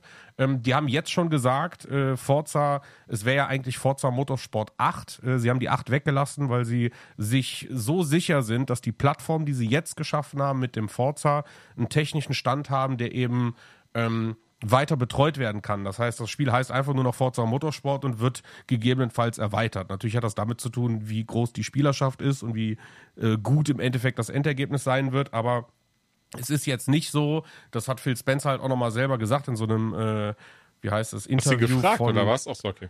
Nee, von der, von der IGN. Ich habe gestern noch ein bisschen so IGN-Berichte von der Gamescom gesehen. Ähm, und da hat er selber noch gesagt, äh, dass es eben so ist, ähm, also man kauft jetzt nicht Motorsport und, und in zwei Jahren kommt ein neues, sondern das wird die neue Plattform sein für Rennspiele auf der Soll Xbox. das so Live-Service-Game-mäßig werden oder Und was? ähm, ich glaube nicht. Ich glaube eher, dass die das Stück für Stück erweitern werden und einfach gucken, dass da neue Inhalte kommen. Bei Forza Horizon ist es ja wohl auch so, ne? Da hast du ja dann auch so Hot Wheels DLCs und so, äh, die reinkommen, aber alle drei Jahre kommt ja trotzdem irgendwie ein neues Game raus. Und hier kann ich mir halt vorstellen, dass es entweder ähm, äh, ich sag mal, neue Strecken geben wird, neue Autohersteller, neue Modelle, wenn neue Fahrzeugmodelle erschienen, erscheinen und halt in so einer Art dann DLC, ja, vielleicht wird es ein Service-Game, aber ich glaube jetzt erstmal im ersten Jahr wahrscheinlich noch nicht so ganz. Ich ich, ich kann es nicht sagen, aber ich kann nur sagen, dass das so wahrscheinlich jetzt so was Rennspiele gerade auf Konsolen äh, angeht, so das wird das geilste, was es gerade gibt. Also das, das sieht auch noch mal krasser aus als Gran Turismo und selbst das hätte ich nicht erwartet. Ähm, und wie gesagt, ich war einfach begeistert, dass es so läuft, wie eben auch in Horizon. Also wirklich butterweich, flüssig, sieht gut aus. Diese ganzen Raytracing, Wetter, Licht, Spielereien und so. Das ist alles insane, aber das fällt dir halt, das finde ich immer bei Rennspielen so schwierig, weil wenn du im Tunnel bist und Rennen fährst, da fällt dir das gar nicht auf, was an den Seiten irgendwie ist, ne, ob die Bäume korrekt aussehen oder ob die Leute sich bewegen, die da rumstehen. Aber das ist auch alles da, ne, irgendwie und das finde ich irgendwie. Aber das klingt doch auch sehr, sehr cool, besonders für Rennfans. Und ich finde es sehr ich lustig. Ich wollte gerade sagen, ich bin bei sowas leider wahnsinnig raus. Aber es ist äh, auf jeden Fall schön, dass du da so einen äh, Spaß dran hast. Das klingt so von oben herab zwar nicht ganz. Aber ich, Ja, äh, alles gut, ey, alles ich fühle das, das so ist- gar nicht. Sportspiele so im Allgemeinen, ey, sind für mich, sind für mich leider gar nicht. Ja, wie gesagt, die Horizon-Teil, die mag ich sehr, sehr gerne. Worauf ich hinaus wollte, ich finde es lustig, dass sie die Zahl gedroppt haben, denn äh, ich habe mir ein Spiel, oder ich mir gerade auch John und ich zusammen haben uns wieder ein Spiel angeschaut, wo, wo es ähnlich war, wo sie aber einfach die Nummerierung neu gestartet haben. Nämlich das neue Mortal Kombat, das übrigens auch schon nächsten Monat erscheint. Holy shit. Da steht jetzt einfach wieder eine 1 vorne dran. Mortal Kombat 1. Ja, man muss halt einfach Weißt gucken, wo man bleibt, ne? Weil irgendwann wird's ja unübersichtlich. Dann fängt man wieder bei der Korrekt. Eins an und hat die nächsten neun Jahre noch ein richtig, eine richtig gute Zeit. Ja, ja, genau. Das war, das war auch so ein bisschen, wie man die so, fuck, bei welchem Mortal Kombat sind wir gerade? Boah, keine Ahnung. Es kannst, war einfach kannst du mal chaotisch. nachschauen? Fuck it, wir fangen einfach wieder bei 1 an. Das wird eh niemandem Ja, au, ja. ein, äh, auffallen. Kein Problem. War nicht 12 jetzt quasi das, das, das letzte, Ich das neueste? nicht. Nee, nee, das letzte war elf, Elf, und jetzt okay. ist eins da und hauptsächlich ist es tatsächlich so. Also die haben ja sogar die ersten 20 Minuten geleakt äh, von äh, Haben wir aber Spiel. auch also gesehen, ja, Nicht, also das, das- habt ihr wahrscheinlich dann auch gesehen. Genau, nee, ne? das haben wir Aber das sicher gleiche hat offiziell doch ist mittlerweile auch draußen. gemacht. Mit Battlefield 1. Ähm, Battlefield 1 war das Ding dahinter, weil es halt der Erste Weltkrieg war. Das war, ging nicht darum, die, die Spiele neu zu Ja, aber nummerieren. Danach vielleicht- kam ja vielleicht- trotzdem Battlefield 5 raus. Ja, gucken wir mal. Vielleicht kommt jetzt auch Mortal Kombat 13 raus nächstes Jahr. Oder Also zumindest das so, wie wir sie uns das, nee, glaube ich auch nicht so, wie sie das präsentiert haben und wie es ja auch dann im Spiel gesagt wurde, wurde einfach diese ganze Welt resettet. Also das ist auch Mhm. absichtlich im Sinne von ähm, Liu Kang ist ja jetzt da der, also Raiden ist nicht mehr der Donnergott, sondern Liu Kang ist jetzt irgend so ein äh, Schicksalsgott geworden, der absichtlich jetzt wirklich alles komplett auf Null gesetzt hat, um die Geschichte neu zu erzählen. Das ist natürlich dann diese, diese super Prämisse und die super Vehikel, damit sie eben auch wirklich wahrscheinlich frischen Wind in die Serie bringen können. Damit es eben nicht zum x-tausendsten Mal die dieselbe Story rund um Outworld erzählt wird, wie sie die Erde erobern möchten und Liu Kang und seine Kämpfer um, um Raiden das aufhalten, sondern jetzt wirklich hier sagen, ey, Abfahrt, Liu Kang ist jetzt ein Gott und der passt jetzt da auf alle auf und darf sich zwar nicht einmischen, damals wie Raiden eben, sondern guckt halt zu. Ähm, und wir haben da eben einmal den Invasion-Modus gespielt. Ich wusste jetzt auch nicht mehr noch die SD-Karte liegen, wo ich denke, mit dem Podcast kann ich leider nichts anfangen, aber da ist eben das drauf, was John und ich gespielt haben. Und im Invasion-Modus ist es so ein bisschen so Mario-mäßig, dass man da von Spielfeld zu Spielfeld geht und Naja, dann da oder wie ein draufklickt. Brettspiel halt, ne? Oder wie ein Brettspiel. Genau, aber es hat was von Mario Party, ja. Genau, und dann eben draufklickt und dann sind da dahinter Kämpfe oder Minispiele versteckt. Ehrlicherweise, auch das gab es schon vorher, so in den anderen Mortal Kombat mit der Krypta und ähnlichen Sachen. Die haben es jetzt ein bisschen anders genannt. Wahrscheinlich, damit es ein bisschen cooler ist, damit es ein bisschen mehr abhebt. Und sie haben auch schon gesagt, es ist halt extra größer angelegt, damit man da mehr Zeit drin verbringen kann, auch mit freischalten kann.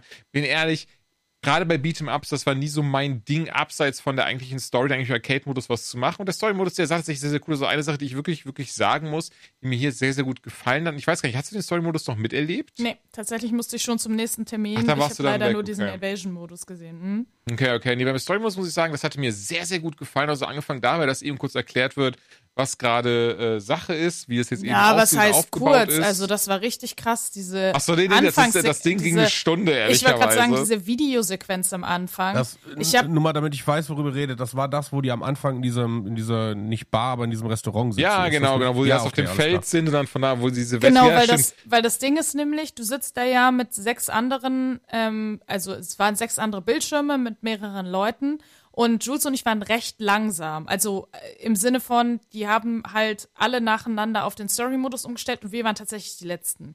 Und das heißt, ich konnte auf den anderen, während Jules dann gerade gespielt hat, schon gucken, die sind schon weiter. Und holy shit, selbst die, die quasi am weitesten waren, ich dachte, dieses Video hört nie wieder auf. Also Das es ging ja tatsächlich so bestimmt lang. seine, seine 10 Minuten oder so. Lass es das mal gehen. Dafür war ich mir auch eine Stunde lang, was ich übrigens im Vorfeld nicht wusste. Und ich Dödel hatte mir auch falsch eingetragen im Terminkalender. Da war ein ganz, ganz dickes Dann an dieser Stelle an Warner Brothers, die gesagt haben, ey, pass auf, kannst du trotzdem mitnehmen, ist doch alles easy. Ähm, das fand ich sehr, sehr lieb, dass es dann trotzdem eben noch ging, obwohl ich eine Stunde zu spät kam.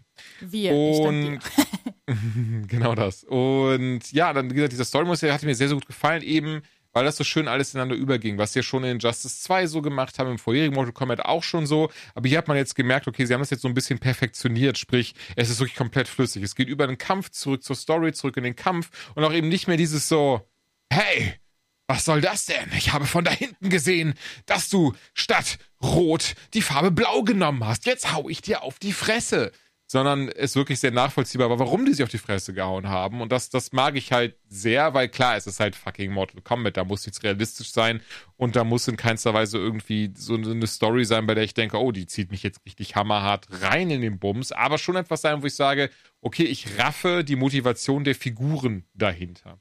Und genau in diesem Restaurant fängt das dann an. Ich mag sehr, wie sie die Steuerung nochmal vereinfacht haben, also wie sie sich doch nochmal ein bisschen für Menschen wie mich, die wirklich Beat'em-Ups echt nicht gut sind, trotzdem das Gefühl haben von, okay, ich kann das relativ schnell erlernen und es, fühlt sich auch viel flüssiger an, durch die Gegend zu springen und zu kämpfen. Die KI reagiert auch anders auf einen. Mochte ich alles sehr, sieht richtig geil aus, astrein synchronisiert, geil. Also alles erster Druck, ne? das ist jetzt kein Review oder sowas, aber für das, was ich gesehen habe, astreine Synchro, geile Musik und einfach cool gemacht. Und das äh, mag ich, mag ich sehr. Bin auch da echt gespannt drauf. Das ist so ein Ding, ich habe bisher immer die Story-Modus, Modi die Story Modi habe ich bei Modi. den letzten Mortal Kombats und auch bei Injustice 2 und sowas durchgespielt. Und von daher, das werde ich hier auf jeden Fall auch machen und mhm. bin auch mal gespannt, denn ähm, bisher fand ich tatsächlich immer cool, wenn auch sehr, wenn sich das auch sehr nach Trash-Movie angefühlt hat. Ja, und äh, ich glaube, da können wir direkt anschließen. Wir haben nämlich auch Tekken 8 gesehen. Ähm, das ist halt wieder ganz klassisch, würde ich behaupten. Also da ist nichts, zumindest was wir gesehen hätten mit Story-Modus etc., sondern äh, du hast da deine Kämpfer und ich glaube, boah, ich, am Ende sind es, glaube ich, 16. Wir hatten jetzt irgendwie ein paar zur Auswahl und äh, konnten einfach ein paar Runden gegeneinander ballern. Was ich cool fand, das habe ich zu dir ja auch gesagt, man hatte schon das Gefühl, die einzelnen Kämpfer haben einen eigenen Impact. Also manche waren stärker, manche waren schwächer. Es war recht ausgeglichen zwischen uns. Ähm, ich fand, das hat jetzt das Rad nicht neu erfunden. Es gibt jetzt neu einen sogenannten Heat-Modus. Das heißt, dass du irgendwann mittendrin mal diesen Heat-Modus aktivieren kannst und dann sind kurzzeitig deine Attacken stärker und ich glaube, du kannst besser ähm, gegnerische Blocks durchbrechen und kannst dann mhm. am Ende nochmal so einen krassen Move theoretisch machen, so einen Abschlussmove. Ähm, das finde ich hat hier und da besser funktioniert, aber das liegt, glaube ich, auch daran, dass man da auch gar nicht so richtig die Zeit äh, hat, sich da richtig reinzufuchsen, sondern du probierst halt ein bisschen aus, stehst da irgendwie vor so einem Bildschirm und naja, mal gucken. Ich fand, es war aber trotzdem auf jeden Fall ähm, lustig. Also ich fand, es war auf jeden Fall spaßig und genau das, was ich von Tekken erwartet habe, ehrlicherweise. Mhm. Aber jetzt ja, genau. Also wir hatten ja, glaube ich, äh, sieben von den dann 24 verfügbaren Charakteren ausprobieren 24, können. irgendwie hat das 16, aber du magst auch recht. Das war zu 16 gesagt. Nee, 24 sind es insgesamt. Okay, ja, dann das Ding ist, easy. Das Ding ist, es fühlt sich einfach an wie Tekken. Und das ist nichts Schlimmes ja, oder so. Genau, es aber war das ist so, nein, nein, ich stimme dir ja zu, aber das ist das Ding, was ich bei Mortal Kombat 1 so nice finde. Es fühlte sich wieder weiterentwickelt an. Es fühlte sich wieder flüssiger an, optimierter und da was anderes und hier was und das fühlt sich, ne, und bla, bla, bla, bla. Und Tekken 8 ist, war dann so ein bisschen die, genau das. Dieses so, ja, es ist Tekken, wie ihr es kennt und liebt, aber Heat-Modus. What's up, Leute? Kawabanga.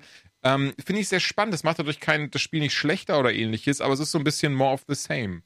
Und again, als jemand, der gar nicht so hart bei Beat'em Up drin ist und einfach immer nur lustig findet, die ab und an mal zu zocken, ist das eine coole Sache.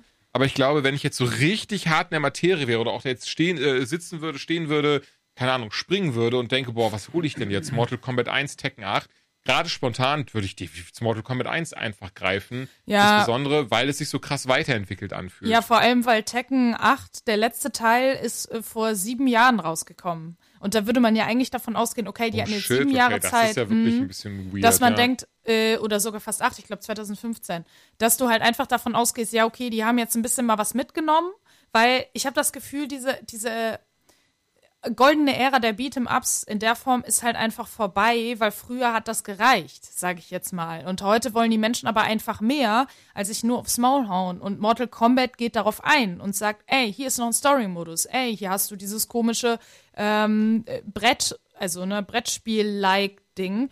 Was auch mhm. immer, ob man es dann jetzt am Ende alles so nutzt, ist ja die andere Sache. Aber du kannst. Und Tekken ist halt, hier, du hast das Spiel wie vor acht Jahren oder vor sieben Jahren in, sieht ein bisschen besser aus, klingt ein bisschen besser, go. das finde ich halt so ein bisschen schade. Ich glaube, da ist eine Chance verpasst worden. Und gut, Mortal Kombat kommt jetzt nächsten Monat raus. Tekken erst im Januar. Ja. Gut, da ist, liegt noch ein bisschen Zeit zwischen, aber ich würde dir da aktuell auf jeden Fall zustimmen. Wenn man sich entscheiden müsste, wäre Mortal Kombat auch meine Wahl. Aber ihr hört auch schon, wir sind da echt viel durch die Gegend geballert auf der Gamescom und insgesamt ähm, habe ich für drei Tage dann über 60.000 Schritte gehabt. Da war ich dann schon sehr froh, so einen Partner wie wir ihn haben, Holy am Start zu haben, denn guterweise hatte ich dann natürlich meinen Shaker dabei, in dem dann immer mal so ein bisschen meine da war ich auch neidisch. da war ich auch ein bisschen neidisch, bin ich ehrlich mit dir.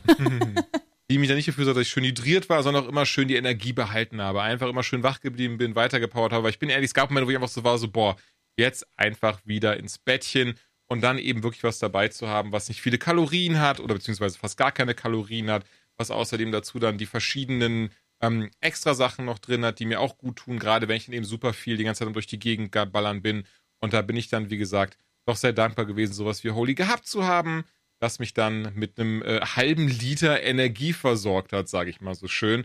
Und wenn ihr dann auch Bock habt, Holy einfach mal auszuprobieren, denn wir alle drei können es ohne mit der Wimper zu zucken empfehlen, dann geht einfach mal auf weareholy.com slash unlocked und mit dem Code Holy, äh, sorry, mit dem Code unlocked bekommt ihr dann 5 Euro Rabatt auf das Holy Probierpaket. Da sind dann ganz viele verschiedene Sorten drin, unter anderem auch der sehr leckere Eistee, der eben auch keine oder kaum Kalorien hat und im Wesentlichen damit punkten möchte, dass er ähm, auch kein Zucker und ähnliche Sachen dabei hat, die einfach nicht so geil sind für den Körper.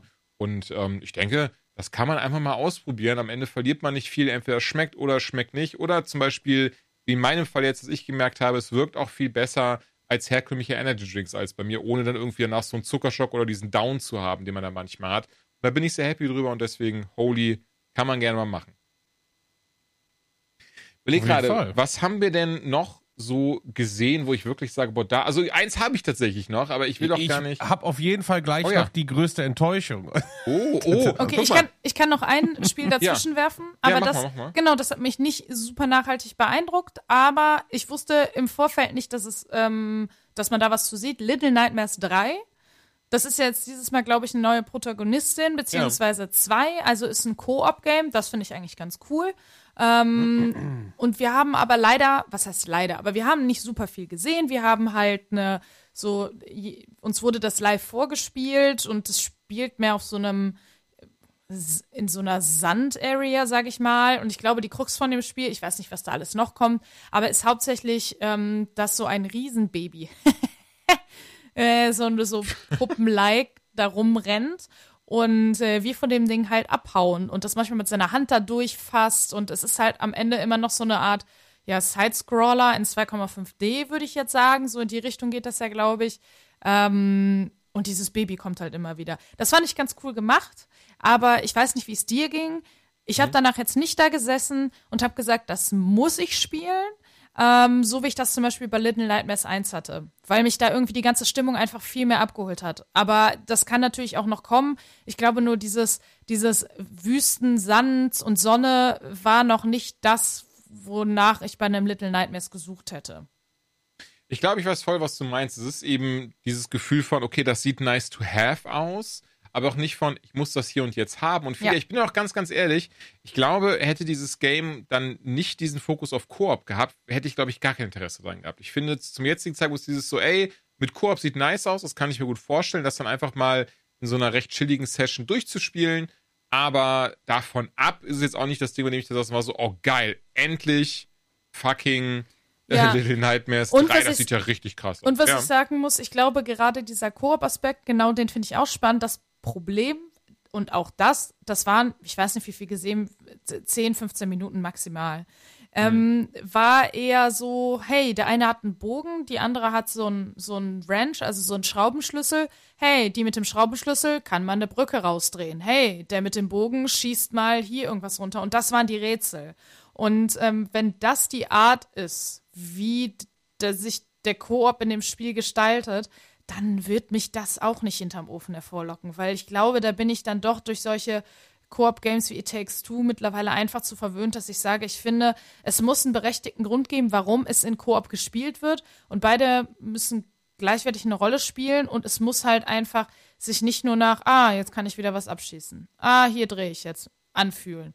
Deswegen bin ich sehr gespannt. Vielleicht überrascht es mich noch, aber von dem, was ich gesehen habe, war das leider so ein, ja, okay, hätte man wahrscheinlich auch einfach alleine spielen können. Ja, dazu aber ganz kurz, hast du die Vorgänger gespielt? Hm, Teil 1. Okay, weil zumindest, ähm, ja, Teil 1 habe ich damals sogar noch durchgespielt, Teil 2 dann leider nicht mehr, ehrlicherweise. Es hat mich irgendwann verloren, weil ich ums Verrecken erstellen nicht weitergekommen bin. Aber genau darauf wollte ich nämlich hinaus, weil mir das Rätsel, ich habe das Rätsel nicht gepackt. Und das war noch so ein Ding von so, ich bin zu stolz, im Internet nachzuschauen und habe es ja erstmal beiseite war so, das, das packe ich nachher nochmal an. Gut, äh, two years ago und so.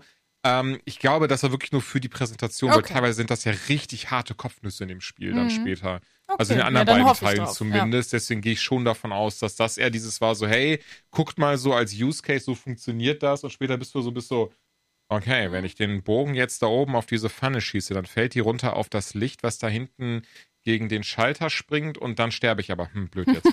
also von daher, ähm, ich Ja. denke, das, das möchte ich, die Lanze möchte ich schon noch brechen für das Okay. Game. Aber ansonsten stimme ich dir da auf jeden Fall zu. Okay, was hast du denn noch, bevor Ben uns dann von Genau, ich seiner Enttäuschung sagen, nee, weil eine? Enttäuschung habe ich auch noch, ähm, aber noch, noch, noch äh, zwei kleine Highlights. Also einmal, ich fand sehr, sehr lustig und das ist das Frühstück ganz schnell ab jetzt, ähm, Payday 3 anzuzocken mit Ice-T da am Start, besonders weil ich die ganze Zeit draufgegangen bin. Also mich hat dann einer der Entwickler, stimmt, da warst du ja auch dabei, Genau, Johanna, das- einer der Entwickler. ich dachte gerade, der wäre da gewesen. Nee, nee, das war nämlich das. Ja, ich weiß, hat es ein bisschen verkauft. Nein, das war äh, die Mission. sitzt da einfach sieben Tage in der Booth.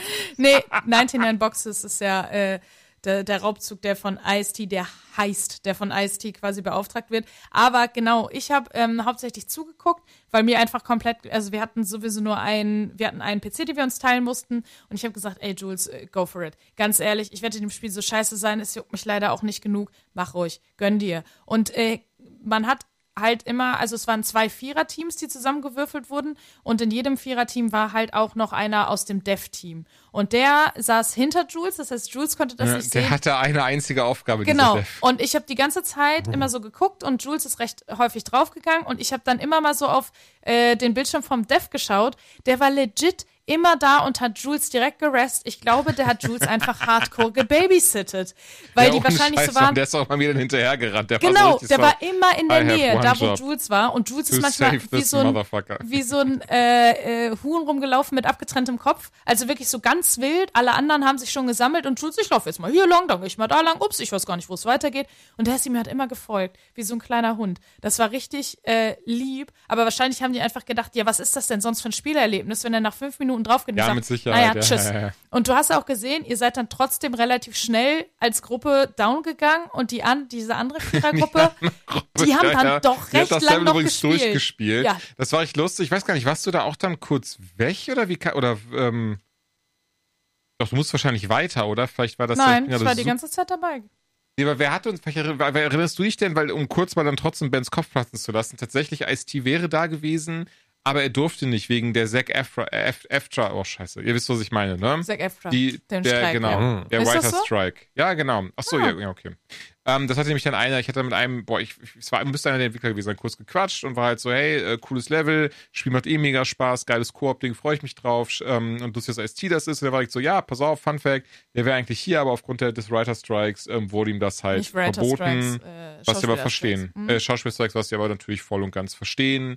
Ähm, yes. Aber ja, war tatsächlich komplett fest eingeplant, dass er da gewesen wäre. Schade. Ähm, aber ja, ähm, dann aber wirklich zu meinem, zu meinem, äh, ich sag mal, letzten Highlight. Tatsächlich, ich habe dann im Nachgang gemerkt, nochmal in den Kalender geschaut, auch für die Vorbereitung der Folgen war so, holy shit, besonders Freitag, äh, nee, Donnerstag, egal, besonders einer der beiden Tage, Mittwoch nicht zum Glück, aber Donnerstag oder Freitag schon eigentlich daraus, von Business-Termin zu Business-Termin zu rennen. Plus eben hatte ich dann, ähm, war ich beim Gamescom-Kongress dabei als Speaker und habe über Mental Health and Gaming ein bisschen gequatscht, aber mit der Entwicklerin oder der Main, der Lead-Entwicklerin von Duro, da hatten wir, glaube ich, schon drüber gesprochen, oder Joanna hat über das Spiel gesprochen. Und eine ähm, Psychologin war auch dabei. Das war relativ äh, spannend. Das Ding ist, viel mehr muss ich dazu gar nicht erzählen. Am Ende des Tages fand ich ein bisschen schade. Das wusste ich auch nicht. Das wurde weder gestreamt, doch kann man sich das jetzt irgendwo anschauen. Das ist wirklich nur für die Leute ähm, vor Ort, die da, da halt am Stissel waren. Nun gut, und ähm, ja, und deswegen aber wirklich sehr, sehr viel durch die Gegend gerannt. Tatsächlich verhältnismäßig für eine Gamescom wenig Spiele gesehen. Ähm, das ist auch eine meiner Enttäuschungen, aber die wirkliche Enttäuschung, die erzähle ich dann gleich noch. Eines meiner absoluten Highlights war noch Escape from Tarkov Arena anzocken zu können. Das habe ich dann mit dem lieben Sepp von Pizmeet gemacht. Ähm, wir dachten beide, das Ding geht eine halbe Stunde. Das ist insofern wichtig, dass Sepp eigentlich noch eine ähm, Verabredung hatte, die er eigentlich auch nicht verpassen durfte, aber wir waren so krass in diesem Spiel drin und die Präsentation mhm. ging eine Stunde, dass er auch irgendwann so war, nee, das, das müssen wir jetzt zu Ende zocken, Jules. Denn das Ding ist einfach, ähm, Rena ist losgelöst von Escape from Tarkov, das, das weiß man jetzt, das war vorher auch äh, die ganze Zeit so die Frage, ist einfach nur, ne, ist der Arena, ist das ein Modus, der da reinkommt, aber nein, ähm, Battlestate Games, die eben die Entwickler von Escape from Tarkov sind, die wollen richtig hammerhart in die E-Sport-Szene ähm, mit einsteigen. Die werden dreimal im Jahr das sogenannte Tarkon-Turnier machen mit einem ganz großen Finale, wo man auch sehr viel Kohle gewinnen kann. Äh, 50.000 Rubel, das sind ja ungefähr, was sind das, 10 Euro oder so. Und ähm, Escape from Tarkov Arena ist daher dann wirklich ein komplettes eigenes, eigenständiges Spiel, was sich so ein bisschen an Counter-Strike, Valorant und wie sie alle heißen orientiert, aber eben mit diesem ganz realistischen Hardcore-Shooter-Aspekt aus Tarkov, was ich sehr, sehr spannend fand und sehr, sehr gut funktioniert. Also wir durften jeweils einmal den 5 gegen 5 Modus ausprobieren. Den könnt ihr euch wirklich wie so ein Team Deathmatch vorstellen, wie in so einem Call of Duty oder auch in einem Battlefield. Man hat am Anfang sein Loadout, das pickt man. Man hat ähm, eine gewisse ähm, Anzahl an Rubel, die kann man dafür benutzen. Und dann schießt man einfach los. Und jedes Mal dieses Kit, was man dann eben kauft, das erneuert sich von jeder Runde, was ja auch Sinn macht. Das heißt zum Beispiel, ich spawn mit einem Medkit, einem Stim, eine, äh, einer bestimmten Munition und so ein Zeug und verschiedenen Rüstungsteilen, weil das ist das, was, glaube ich, viele sich Sorgen gemacht haben. Denn in Tarkov ist es so, dadurch, dass es ein Hardcore-Shooter ist, wenn du in einen Raid reingehst und da dann eben wirklich deine Sachen verlierst, dann sind die auch weg. Wenn eine Rüstung beschädigt ist und gehst mit der beschädigten Rüstung raus, dann ist die halt beschädigt, dann ist das eben einfach so. Da das hier aber natürlich ein kompetitiver Shooter ist, kann das so gar nicht funktionieren. Das heißt, mit jeder Runde, also ne, ein Match hat, glaube ich, fünf Runden, mit jeder Runde wird das Kit wieder auf Null gesetzt. Das heißt, ne, die Rüstung ist wieder unbeschädigt, du hast wieder alle Heilsachen da drin, du hast die Sims wieder am Start. Und dann wird er halt einfach äh, reingeschossen und lang geballert auf, auf äh, Maps, die man quasi schon kennt, aber viel, viel kleinere Versionen davon, die eben einfach dann ne, in 5 für 5 gut funktionieren. Und entsprechend ähm, hat auch dann die erste Runde ungefähr 20 Minuten oder eine Viertelstunde sogar nur gedauert oder das erste Match. Das zweite Match war dann 2 gegen 2, auch so ein bisschen Call of Duty-mäßig. Ich glaube, es wird Gun Game da genannt. Ich meine nicht das Ding, wo man eben dann nach und nach immer neue Waffen bekommt, sondern das Ding, wo man wirklich dann eben antritt mit seinem Team und dann gegen die anderen, äh, gegen das andere Zweierteam kämpft und dann immer halt, ne, das Team, das gewinnt, kommt in die nächste Runde, das, das verliert, ähm, scheidet dann halt nach dreimal Verlieren aus. Ehrlicherweise, Sepp und ich haben es dann relativ weit geschafft. Gewonnen haben wir da trotzdem nicht. Haben auch gegen echt krasse Leute gespielt, auch einen Kalle Kuschinski, der ja irgendwie gefühlt jeden Tag rund um die Uhr Tarkov streamt. Von daher war das gar nicht so schlimm, hat aber sehr, sehr, sehr viel Spaß gemacht. Also das ist wirklich ein Ding, da bin ich sehr, sehr gespannt drauf. Ich finde, dass, dass sie mit Tarkov da so nochmal so eine Nische gefunden haben, die andere Games noch nicht gemacht haben, im Sinne von, es ist dann eben kein Call of Duty, sondern es ist wirklich ein Ding, das einfach realistisch sein soll, oder zumindest realistischer sein soll. Und ich mag ja diesen Hardcore-Aspekt bei Spielen sehr, sehr gerne. Deswegen habe ich mich auch so mit Elden Ring und sowas peinige ich mich sehr und freue mich auch übrigens auf Armored Core 6, was jetzt gerade frisch rausgekommen ist. Das hat uns auch angeguckt, aber ganz ehrlich, da müsst ihr dann auf die nächste oder übernächste reguläre Folge warten. Da wird es dann ein Review zu dem Game geben. Das ist nämlich von From Software und, und das Game von Tarkov Arena geht halt in dieselbe Kerbe im Sinne von, das ist halt Hardcore. Das ist nicht wie bei Call of Duty, wo dann eben, da hast du jetzt einen Hut und da kannst du erstmal die ganze Zeit angeballert werden und dich schnell heilen und schnell um die Ecke rennen, sondern das ist wirklich dieses so, Du triffst einen Gegner und der erste von euch, der einen Headshot macht, der hat schon gewonnen. Und das kann natürlich sehr, sehr schnell und sehr frustrierend sein. Bisschen wie Bumsen mit mir. Aber auf der anderen Seite kann das eben auch etwas sein, was einfach wirklich, wirklich Spaß bereitet. Und das, mir macht es zumindest halt diesen Spaß. Also zum Beispiel, äh, aktuell ist diesen Tag auf bin ich drin. Gerade nochmal geschaut, mittlerweile eine KD von 6,8. Ähm, was ich sehr, sehr nice finde, weil es einfach so mittlerweile raff ich halt, wie es dann funktioniert. Und das macht einfach sehr viel Spaß und Tarkov Arena macht eben dasselbe Prinzip, dass es hat, aber eben, dass du nicht in so ein Raid reingehen musst und, und äh, ne, mit, mit einem Übel vielleicht 50 Minuten lang zockst und dabei einfach nur äh, vielleicht mal zwei Leute siehst, die ganze Zeit Looten bist und am denkst, boah, das war jetzt eigentlich schon ziemlich lang und auch ein bisschen langweilig, ehrlicherweise. Sondern wirklich dieses so, taka, taka, taka, taka, taka, ne, ein, ein Match nach dem anderen. Und das ist sehr, sehr cool und da freue ich mich auch sehr drauf. Und obendrein fand ich sehr cool, einige der Entwickler, wie zum Beispiel Nikita, der hat so ein bisschen so, äh, das ist natürlich hart übertrieben, aber im Sinne von äh, Nikita ist auch mittlerweile so eine Figur, die so in Richtung äh, Kojima, Todd Howard geht, so dieses so, so in, in dieser Szene ist er einmal ganz krass ein Begriff, weil von ihm kam so diese Grundidee für Tarkov. Er ist der Lead, äh, der Lead Developer und so ein Zeug. Immer auch ein bisschen gequatscht, sehr cooler Dude und am Ende habe ich von ihm total viel Kram noch bekommen, was ich sehr toll fand. halt ein T-Shirt, eine Kappe, drei Poster, ein Pin, ähm, bla bla bla. Und da gab es tatsächlich sehr viel Essen und Trinken, was auch sehr, sehr nice war. Von daher, deswegen würde ich sagen, Spielehighlight technisch, Path Exile 2 und Escape from Tarkov Arena, das waren so, wenn ich äh, die Gamescom in Spielen zusammenfassen fassen müsste, die beiden, die sind mir am meisten im Kopf geblieben. Und Ben, jetzt wollen wir natürlich wissen, was deine Enttäuschung war. Wichtig. Ja, was heißt Enttäuschung? Nee, Enttäuschung nicht. Ja, doch, schon irgendwie, aber ich, ich finde alles drumherum ist sehr, sehr äh, diskussionswürdig. Und zwar ist die Rede von äh, Call of Duty, äh, Modern in the Warfare 3. Ähm, und ich finde es irgendwie so krass, wie, wie, das ist ja auch in dieser Gamescom Opening Night äh, das erste Mal irgendwie so richtig äh, mit einer Mission gezeigt worden. Und äh, vorher kamen so ein paar Ankündigungstrailer.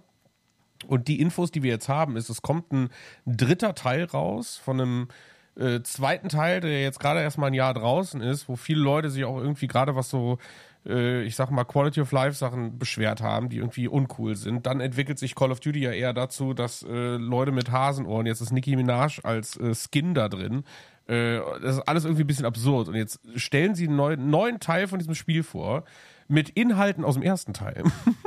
und ich weiß nicht, ob ihr das gesehen habt, aber äh, diese ganze Mission, die auf der Gamescom da wirklich Zeit eingenommen hat, die haben bestimmt, ja, bestimmt sieben Minuten oder so oder acht Minuten äh, Screentime genutzt, um eine Mission zu zeigen, eine 0815 Call of Duty Schleich, mich irgendwo rein, bring vier Leute um, zeig fünfmal meine Waffen.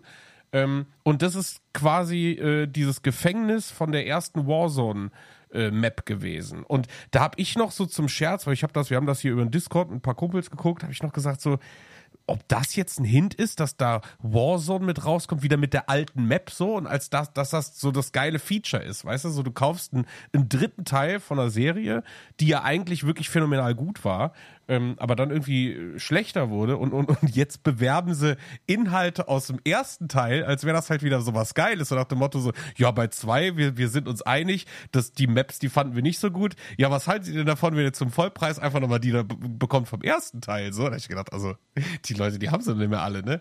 Und dann äh, so Sachen wie diese ganzen, äh, ja, so, wie, wie sagt man, diese, diese, ähm, Key Facts von, ja, das wird das enthalten. Also das Spannendste für mich ist tatsächlich der Zombie-Modus. Das ist auch so die Sache, wo ich sage, da bin ich echt gespannt, ob da Infos droppen. Aber das Erste, was so durchgesickert ist, ist, ja, Freunde, haltet euch fest. Wir haben nämlich äh, zwölf Maps aus äh, Call of Duty Modern Warfare 2. So, und da denke ich mir, Moment, ich kaufe doch jetzt nicht ein Vollpreisspiel, äh, neuen Teil, um zum einen eine Map aus einem vier Jahre alten Spiel zu spielen. Ich meine, ob die gut ist oder schlecht ist, spielt ja erstmal keine Rolle, aber sowas müsste umsonst sein. Und das andere ist, ja, wir nehmen einfach zwölf Maps von einem Spiel, was zehn Jahre alt ist und tun die da rein. Ist das nicht geil? So, und die, ich weiß nicht, wie die, wie die Call of Duty, äh, ich sag mal, Fanboys darauf reagieren. Also ich habe einfach nur den Kopf geschüttelt und hab, hab das nicht glauben können. Also das ist so absurd irgendwie, wie sich das entwickelt und das war, also ich, ich weiß nicht, so, das ist so absurd für mich, dass ich sagen muss, das ist die größte Enttäuschung irgendwie von diesen ganzen letzten anderthalb Wochen, was so Spiele-Announcements angegangen ist.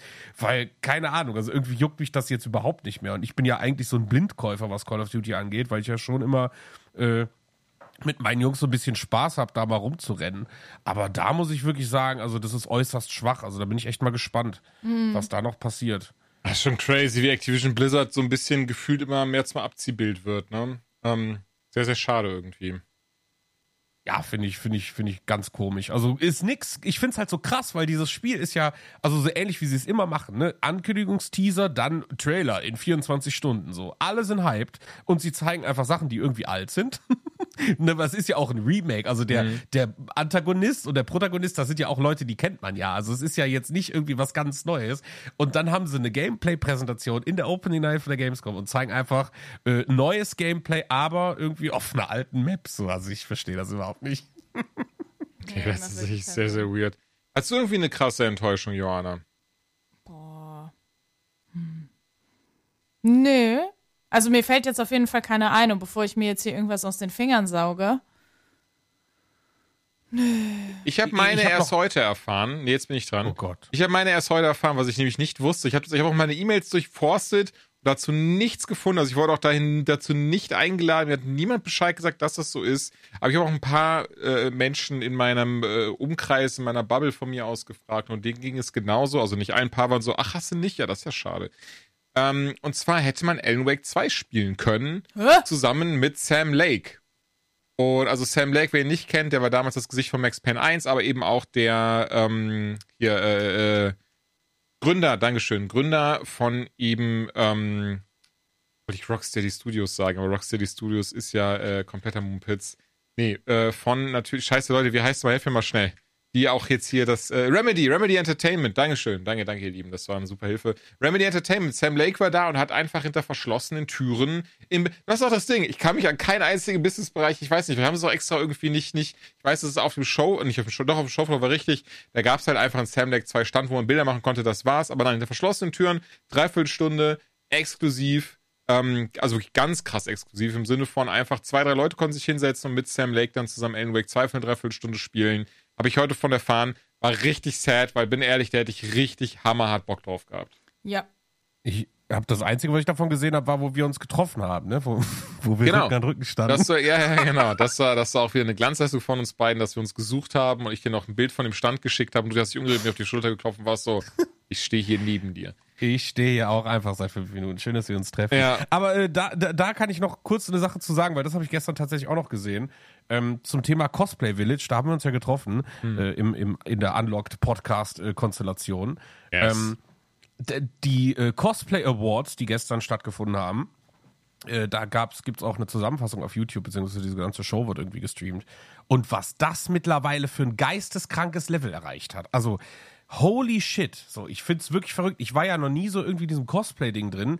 Äh, Karneval, ja, okay, so. Und ich finde, man hat auch immer irgendwie so gesehen, dass viele sehr viel Talent in so Details reinstecken. Aber für mich so als Laie äh, sind das alles so LOL-Figuren, die ich nicht kenne, ne? So, aber wenn du die, diese Awards anguckst, was da Leute teilweise aus dem, also was das für Kostüme sind, die sind teilweise drei Meter groß, hat einer so einen Fallout-Anzug nachgebaut und läuft da rum und alles bewegt sich, leuchtet, Dampf kommt da raus und keine Ahnung was alles.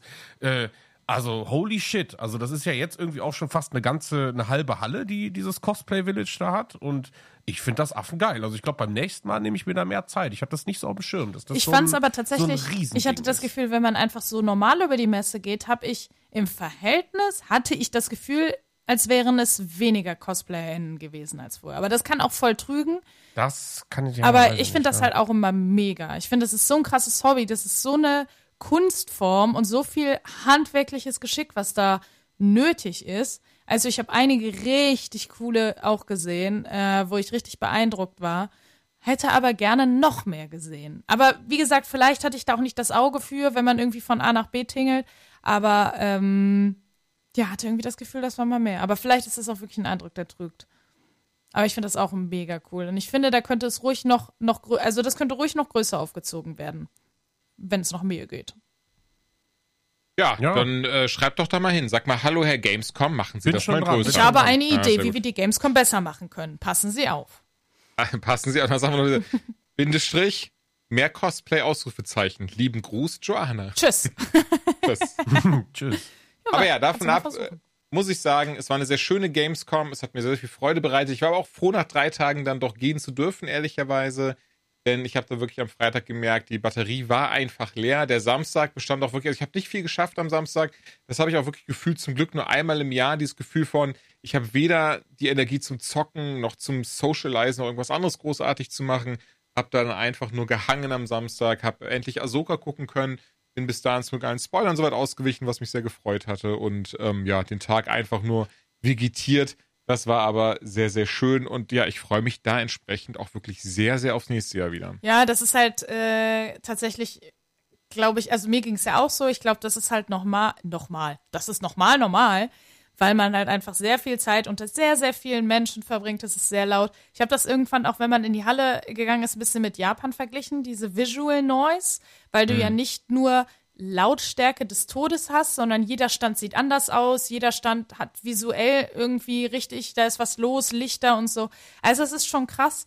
Ähm, bin da aber bei Das ist dir. so unbewusst anstrengend einfach. Ja, ja, ne? genau. Es So, ist weil- sowohl ja, ja. bewusst anstrengend, weil es ist fucking laut und voll und warm, aber eben auch unbewusst anstrengend. Das, allein das schon so uh, ist. Ähm, aber trotzdem, ja, es war eine schöne Gamescom. Ich bin sehr froh, dabei gewesen zu sein. Ich bin sehr froh, dass es jetzt diesen Turn nimmt zu, es wird größer, es wird geiler und bin auch sehr gespannt, was da die nächsten hoffentlich Jahre aufgefahren wird und würde mir einfach, würde mich freuen, wenn auf jeden Fall die Games auch wieder so ein bisschen, vielleicht, dass es auch mehr Möglichkeiten gibt. Zum Beispiel, ich finde, E-Sport ist recht, recht wenig vertreten. Da würde ich mich freuen. Das war, glaube ich, auch 2019 vielleicht oder 18 auch mal anders. Da gab es zumindest ein bisschen mehr E-Sports. Content und auch mal irgendwelche ähm, Turniere, die stattgefunden haben. Das fände ich super schön, wenn sowas wieder mehr in den Vordergrund rückt oder kleine, eine kleine LAN oder was auch immer. Einfach mehr noch mal ein bisschen, ähm, ja, irgendwie, dass man merkt, es geht immer noch uns allen, egal ob Presse, Content Creator, Aussteller, ganz normaler Konsument, eigentlich ja nur darum, dass wir gemeinsam uns an einem Ort aufhalten, wo alle das gleiche, die gleiche Liebe, die gleiche Leidenschaft für Gaming haben. Und dass man das halt auch einfach merkt und sich einfach mega drüber freuen kann, die jetzt zusammen auszuleben. Und äh, das finde ich ist immer schön. Das hast du schön gesagt, weil das hat auch ein Kumpel. Ich habe tatsächlich, hat mir äh, jemand geschrieben, äh, ob ich das hinter Halle 8 war. Da habe ich gesagt, yo. Äh, und dann habe ich, so, also ich habe natürlich erstmal gesehen, wer hat mir da geschrieben. Und dann habe ich mich tatsächlich mit einem Klassenkameraden getroffen. Äh, mit dem war ich vor 20 Jahren in der Klasse. und ähm, das fand ich halt irgendwie ganz cool, weil wir sehen uns halt immer auf der Gamescom irgendwie und da, da auch wieder. Und das ist jetzt auch wieder irgendwie vier, fünf Jahre her gewesen oder so, seit wir uns das letzte Mal so richtig gesehen haben. Und er sagt es halt genauso, ne? Hat das genauso gesagt wie du. Das heißt, es ist so sein, auch sein, sein kleines persönliches Weihnachten, ne? Im Sommer irgendwie. Da gehst du hin und äh, egal wo du bist, du hast immer was zu gucken. Du siehst Leute, die finden das gleiche geil wie du in der Regel. Äh, und das ist schön. Das ist das, was ich so mag, wenn ich auf Konzerte gehe. Anders als wenn man in eine Disco geht oder so, dass man sagt, ja, wir sind ja alle wegen demselben Zweck hier, deswegen musst du ja schon sympathisch sein. Und dasselbe hast du irgendwie auch natürlich, wenn du auf einer Messe bist, wo sich alle über, über dasselbe Thema irgendwie im Großen und Ganzen einig sind. Ja. Und das ist immer sehr, sehr schön. Deswegen, ja, ich äh, find's auch geil. Ich bin sehr, sehr froh, gefahren zu sein. Ich hatte am Anfang äh, so, ich sag mal, äh, zwei, drei Wochen vorher kurz dieses, uh, hast du wirklich Bock da auf die ganzen Menschenmassen, weil durch diese Corona-Zeit und das ganze Homeoffice ist ja gerade das so äh, sehr extrem zurückgewichen bei mir. Und äh, aber nee, ich muss sagen, ich bin komplett bei dir. Ich habe richtig Bock aufs nächstes Jahr. Äh, und ja, bitte mehr und äh, bitte lass mich nächstes Jahr dann auch den Mittwoch da die Zeit für finden. Ja, ich würde sagen, das ist doch ein schöner Wir Abschlusspunkt. drücken dir die Daumen. Richtig. So, und das auch. Und äh, würde sagen, wir verabschieden uns bis zur nächsten regulären Folge, die ja nur eine knappe Woche auf sich warten lässt. Wir sind jetzt ein bisschen Genau, abseits voller des. Zeitplans, aber äh, ja. Wir werden Das sehen. klingt doch gut. Ich würde sagen, bis dahin, äh, Gehabt euch wohl. Mist, das wollte ich sagen. ja, gehabt euch wohl. Schüsseldorf. Ciao mit V.